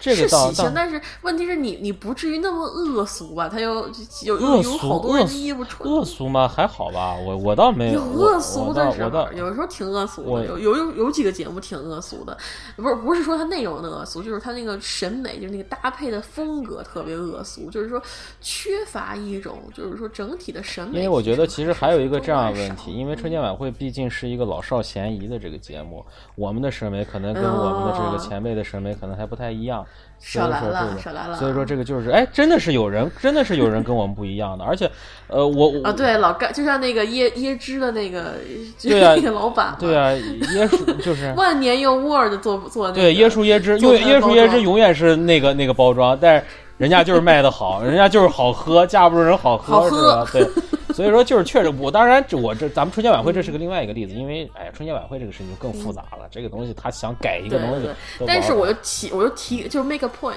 就是就是提个建议，就是就是觉得还有一部分就是审美没有跟得上，但一步步来吧，慢慢观众的审观众的审美可能比嗯。电影的提高，我觉得可能更难更慢，所以。说 对要要要需要几可能一两代人去改这种这是一个事情但是这是一个文化培养的问题，我觉得，嗯嗯，行行行，主要是中国，嗯，行，不是行，轮到我最后三部了啊，咱们终于可以可以快休息了。行，第现在要说的三部，一部是《亨利之书》，一部是《中呃仓皇一夜》，还有一部是《生化危机》。点儿点儿点儿复仇，嗯，这三部片儿我先从《亨利之书》开始说啊，《亨利之书》的导演是科林特雷沃沃罗，然后呢，主演是纳奥米沃茨，杰呃杰顿李伯赫，如果你不知道的话，我提醒你，他是那个午夜堂，呃，就那个午夜那个什么那片儿，你还记得吗？去年那个 Midnight Special，就是那小男孩也有乔尔埃哲顿对，他是那个，对对对有，然后还有那个雅各布特伦布布莱，就是我那个啊小侦探，就川布里，然后萨拉西呃希尔弗曼。这些演主要为主要演员，然后讲那个故事就讲一个超智商的男孩儿，那个男孩儿十二岁，然后但是他智商超特别高，然后由他照顾他那个啊，反正是人是长大了，但脑子还停留在幼儿阶段的，不是不是真幼儿，就是就是那种长不大的童心母亲和他的一个小弟弟。然后因为他的超级智商呢，就是然后但但是他他同时发现自己的同学的那个一个女同学，他比较喜欢的女同学，也是他们的邻居，被他的继父进行了骚扰，所以说他决定帮他的这个朋友来解决问题。但是他的那个那那他同学的继父是一个警察，当地非常有名的警察局长，而且是非常有威望的一个人，他搞不定搞不定他，所以说。他就写了一本书来进行说谋来写如何去谋杀这个人，然后呢，在他得了脑癌死后，这本书由他的母亲和弟弟继承，然后两个人想办法就是把这个事情给就演一遍，但是最后有一个反转啊，这就这么一个片儿。但是我觉得总体来讲，这个片子的拍的不尽人意，虽然我不明白为什么豆瓣儿还是给他分及格了，可能因为。演员，因为有里面有李佩斯作为配角吧，李佩斯真的好久没有演戏了，然后一演就演了这部戏。这里面的那个娜奥米沃茨还是那个就是保持了他之前的演技风格，没有什么太多进步。然后两位小演员也中规中矩，嗯。剩下的也都是配角了，没有什么好说的。嗯，这部戏其实从某些角度上很像纳奥米沃兹之前演那部戏叫《Shut In》，我好像也也讲了这个片儿，就反正也是讲就是纳奥米沃兹作为一个单身母亲，然后家里发生了很多很恐怖的事情，然后也是那个 Jacob Tremblay 一起演的，所以这部戏很有那部戏的即视感，我也不知道为什么。然后那个，但要说这部戏。缺点很大，就是在于他没有分清楚这部戏的重点主角是该谁。你因为一部戏，你不可能说你又讲了亨利那一边，又讲了他母亲这一边，这这这这两部戏一一边他怎么计划，一边是他怎么实施。你这样写就太平铺直叙了，一点旋转一一点就是看点都没有。而他这部戏里就这么拍的，就是前半部分这个亨利就不断的在写，不在不断在写，然后呢后半段就完全是他母亲去在执行他这个人物。所以我觉得这这也是他这部片最大的缺点，导致这个片子没有任何悬念性，也没有任何的可以深讨的东西，而且有些地方拍的还挺尴尬，因为你想一个十二岁的孩子，超天超天才儿童，他照顾全家这种设定本身就不不是一个特别符合现实的设定，所以看的时候本来就挺跳戏，然后你再这么拍，那你怎么那那就是看点就非常降低了，除非你就是去看演员的脸的，这个真的。行，然后这部戏我并不是很推荐，然后它的评分也不是很好，很好，嗯，所以选择观看吧。然后下一部呢是《仓皇一夜》，也就是由我们的啊希莱利·约翰逊，然后呢佐伊·克罗维兹啊凯特·麦克金农、戴米·摩尔和泰·布里尔一块儿主演的一部啊 R 级喜剧。然后导演呢是露西亚·安洛安尼洛。这部片子，嗯。我觉得它的它的有些译名我得说一下，中文译名叫《仓皇一夜》，然后香港译名叫做《七妹玉蒲团》，然后呢，第四台湾译名是《女郎嗨到趴》，然后晃动那具尸体，移动那具尸体，移动那具尸体，撼动那具尸体，然后，反正就是很儿级喜剧的译名了。他讲的大概内容就是说啊，就是大学有有那个四个好姐妹啊，她们一。就是中有其中一个，就是说去竞选市长，竞选市长的时候，他就是他们毕业了以后就分道扬镳了，很久没有见面。然后呢，这其中女主角呢，那个就是约翰逊演的那个角色，他他呢就是在竞选市长，这个我觉得是整个片子最有意思点。他在竞选市长，然后他的对面呢是一个专门就是每天就喷这个喷那个，然后各种那个喷的那种啊，那个就是喷子。但是他就是，但是他在竞选中一直处于弱势。然后别人说为什么他是处于弱势？说他们说是因为那个喷子更，就是更近，就是更贴近于民情。然后而他看起来就太过高端，太过高大上，别人不想亲近他，所以说他们都选那个人做市长，而不做他，不选他。而且这里面约翰逊的那个造型非常像那个希拉里，所以我觉得这个里头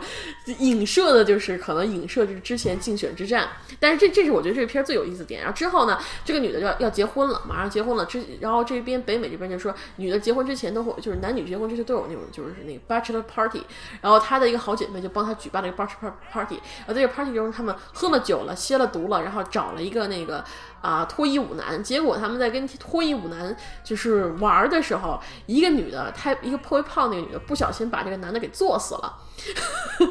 做死了以后，他们就说啊，怎么办？这个人死了，我们该怎么处理这个尸体？怎么？因为这女的竞选市长，所以他们又不想把这事情暴露出去，然后就这么发生了一系列的事情，就是有点像宿醉，有点像一些很多咱们。就看过的那种电影，但是这部片儿是以女性视角为主角的。我开始以为我拍特别女权，特别那个那那什么，但是看了以后，我觉得还不错，挺搞笑。他把女性之间的闺蜜之间那种又纠结又分，就又又又喜欢那种感情描写的还蛮有意思的，蛮有趣味性的。而作为儿童喜剧，它的口味也不是特别的重，没有说什么就像就什么那个飘特别多的大麻，然后吸特别多的那个，然后又吐又闹那种，它倒没有屎尿屁到那种地步，还属于一种。不够屎尿屁的那那种就就屎尿屁电影，嗯，所以这部片我觉得呃，而且斯嘉丽确实是他能演正剧也能演喜剧，我觉得他这个演员的潜力还是蛮厉害的。他在里面演那个，对，他也在里面演那个就是就是一个也不能说完全搞笑的一个角色，但是他在里面放的也挺开的，什么抽大麻呀，完全就是就是奔放自我那种，还蛮有意思的。嗯，所以推荐这部片我还是蛮推荐一看的，尤其是一群姐妹，就是我那那天去看那场，后边坐了一排姐妹团，在那一排坐，全片就听听就听他们咯咯嘎嘎哈哈那种状态，真的是 就是特别热闹。行，这个说完哦，这哦，另外说一下，这部片它是有彩蛋的，最后有彩蛋的，嗯，而且也是。也是它，它剧情也是衔接比较完整吧。相对于一些只卖段子来讲，它也不完全卖段子。好，最后一部就是《生化危机：复仇》这部片已经有缘了。然后呢，它是根据《生化危机》动画系列的改编的那个就是 CG 电影。然后呢，它的导演是石本贵泽，嗯，然后主演呢就是配音演员都是，我还挺惊讶的，我以为他会有日文日文配音，结果他这个配音全部都是。嗯啊，就是英文配音，就没有任何的日日语配音。嗯，这部片子怎么讲呢？也是属于一种，就是说比较。比较老套那种动作片，就是有一个你你的老婆孩子被人这人折腾了，然后这个你然后要复仇什么什么，你认为特别俗套的东西，他在这里面都有。而他作为一个 CG 电影，我觉得他最大的看点就在于那几场动作戏，几那几场动作戏做的非常漂亮。比如说这两人就最后有一场就是这就是男主角和一个就 Chris 和那个反派互相飙枪，他们近的就是一离对方只有一米距离打了扫射枪，结果就没有一枪打中对方的。没有一枪打中对方的，然后这个人还抢他的枪，然后再回去扫，又没有一枪打中对方的，然后他们打来打去，打来打去，但是那种火光闪射的感觉特别漂亮，而这部剧，这部。这部剧的剧情反反正就是一个反派，那个就是被被社会报复了，然后就要报复社会，然后呢研究出了一种病毒可以控制人，就成为把人弄成可控制的僵尸。因为你知道《生化危机》就是打僵尸的一个那个游戏嘛，它里面就是可以可控制的僵尸。然后呢，他把这个病毒投放到了那个纽约，然后呢就是然后主角想办法去去一边就讲研究出解药，一方面呢又想办法要赶紧把这个。这个混蛋绳之以法，然后之前他其实开始就是在他出标题之前有一段是致敬他们第一部，就是那个呃《生化危机》第一部，因为其实你看《生化危机》的台湾。艺名叫做《恶灵古堡》，为什么叫恶灵古堡？因为它第一部设定在一个古堡里面的，就是一个密室逃逃生的一个一个游戏。顺带杀杀小僵尸，这个片子它第一部它开头那段就是设置在古堡里面，一群人进去去救一个人，去救呃一个卧底警察和他的儿子。然后那段拍的非常恐怖，比如说你可以看到他们进到一个地方以后，他们的桌子上都摆着那个生锈的叉子和落灰的盘子，但是蜡烛是点着的。你觉得这个这里是个很很恐怖的一点，然后还有就是另外一边，就是说有一个就是就是一个车，就是遥控车，不断有人就不断那个轮子在转，然后他们就发现有个小孩躲在那柜子后面，然后去看那小孩，那小孩就在就背在阴影里面玩那个车，然后结果一冒头是一个僵尸化的小孩，那一段我觉得这他其实那一段拍的那个悬疑效果拍的就那个恐怖效果是拍的非常好的，嗯，但是。从标题一起来，就走向了一个正规的那种英雄片的那种角度，就是他们去讲找这个找解药啊什么什么的东西，让人觉得非常不爽。而且这部片子里面真的配角如草芥，只要是配角，你出来你不躲起来，你就下一秒你就死的死的要有多惨有多惨。嗯，但是它作为一个 CG 电影，我觉得还是还是可以看，虽然效果没有那个《Final Fantasy》就是《最终幻想》那么好，呃，但也没有之前《生化危机》的两部好。但是总体来讲，它有些镜头真的是花心思去做了，比如说有些女主的镜头，你能看到她皮肤皮肤的渲染纹理非常接近于真实，呃，有些动作也非常漂亮，但是剧情真的是硬伤，然后。呃，但是娱乐性还蛮高，所以说属于可看可看可不看，反正一个半小时你买不了吃亏，你买你买不了上当，你就看吧。行，说就这样就完了。OK OK，行行行，那现在是大概我们这一期也录了将近三个小时了，那行，时间也不早了。那行，那咱们这一期的四零四电影大概就到这儿就差不多了。然后因为这一期确实，呃，如果阿奎要来的话，可能这一期节目会更加精彩一点，因为毕竟就是说三个人录。有你有一个互动，不是，而且而且不是不是，嗯而且而且嗯而且嗯三个人三个人聊互动本来就比两个人聊更多一点。对，那你今那你明天早上别睡了，别得通宵了行。行行行，那这一期四零四电影就到此结束。之后呢，如果有机会，我们再会找机会看有什么好玩的电影，我们再再再做节目给大家分享。那行那行，那咱们就到这儿。好，记得关注我们的微博啊，我们啊对很快就要上传 Gas 哥的那个对，那个嗯异形然后最后再感谢一下 Gas 哥，感谢 Gas，感谢异形年 Gas。鉴 OK，嗯行，那这一期节目就到这儿结束。有缘再 OK，见大家有缘再见，拜拜。好，拜拜。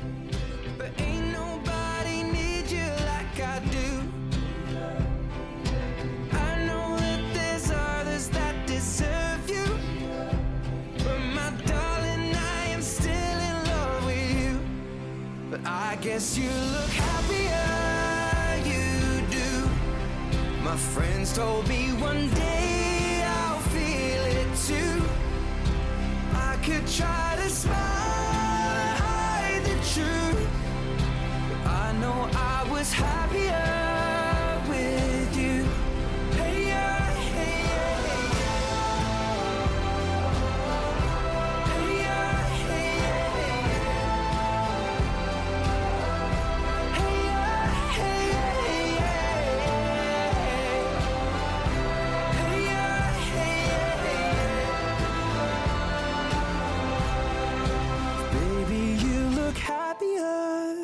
you do. I knew one day you'd fall for someone new. But if he breaks your heart like lovers do, just know that I'll be waiting here for you.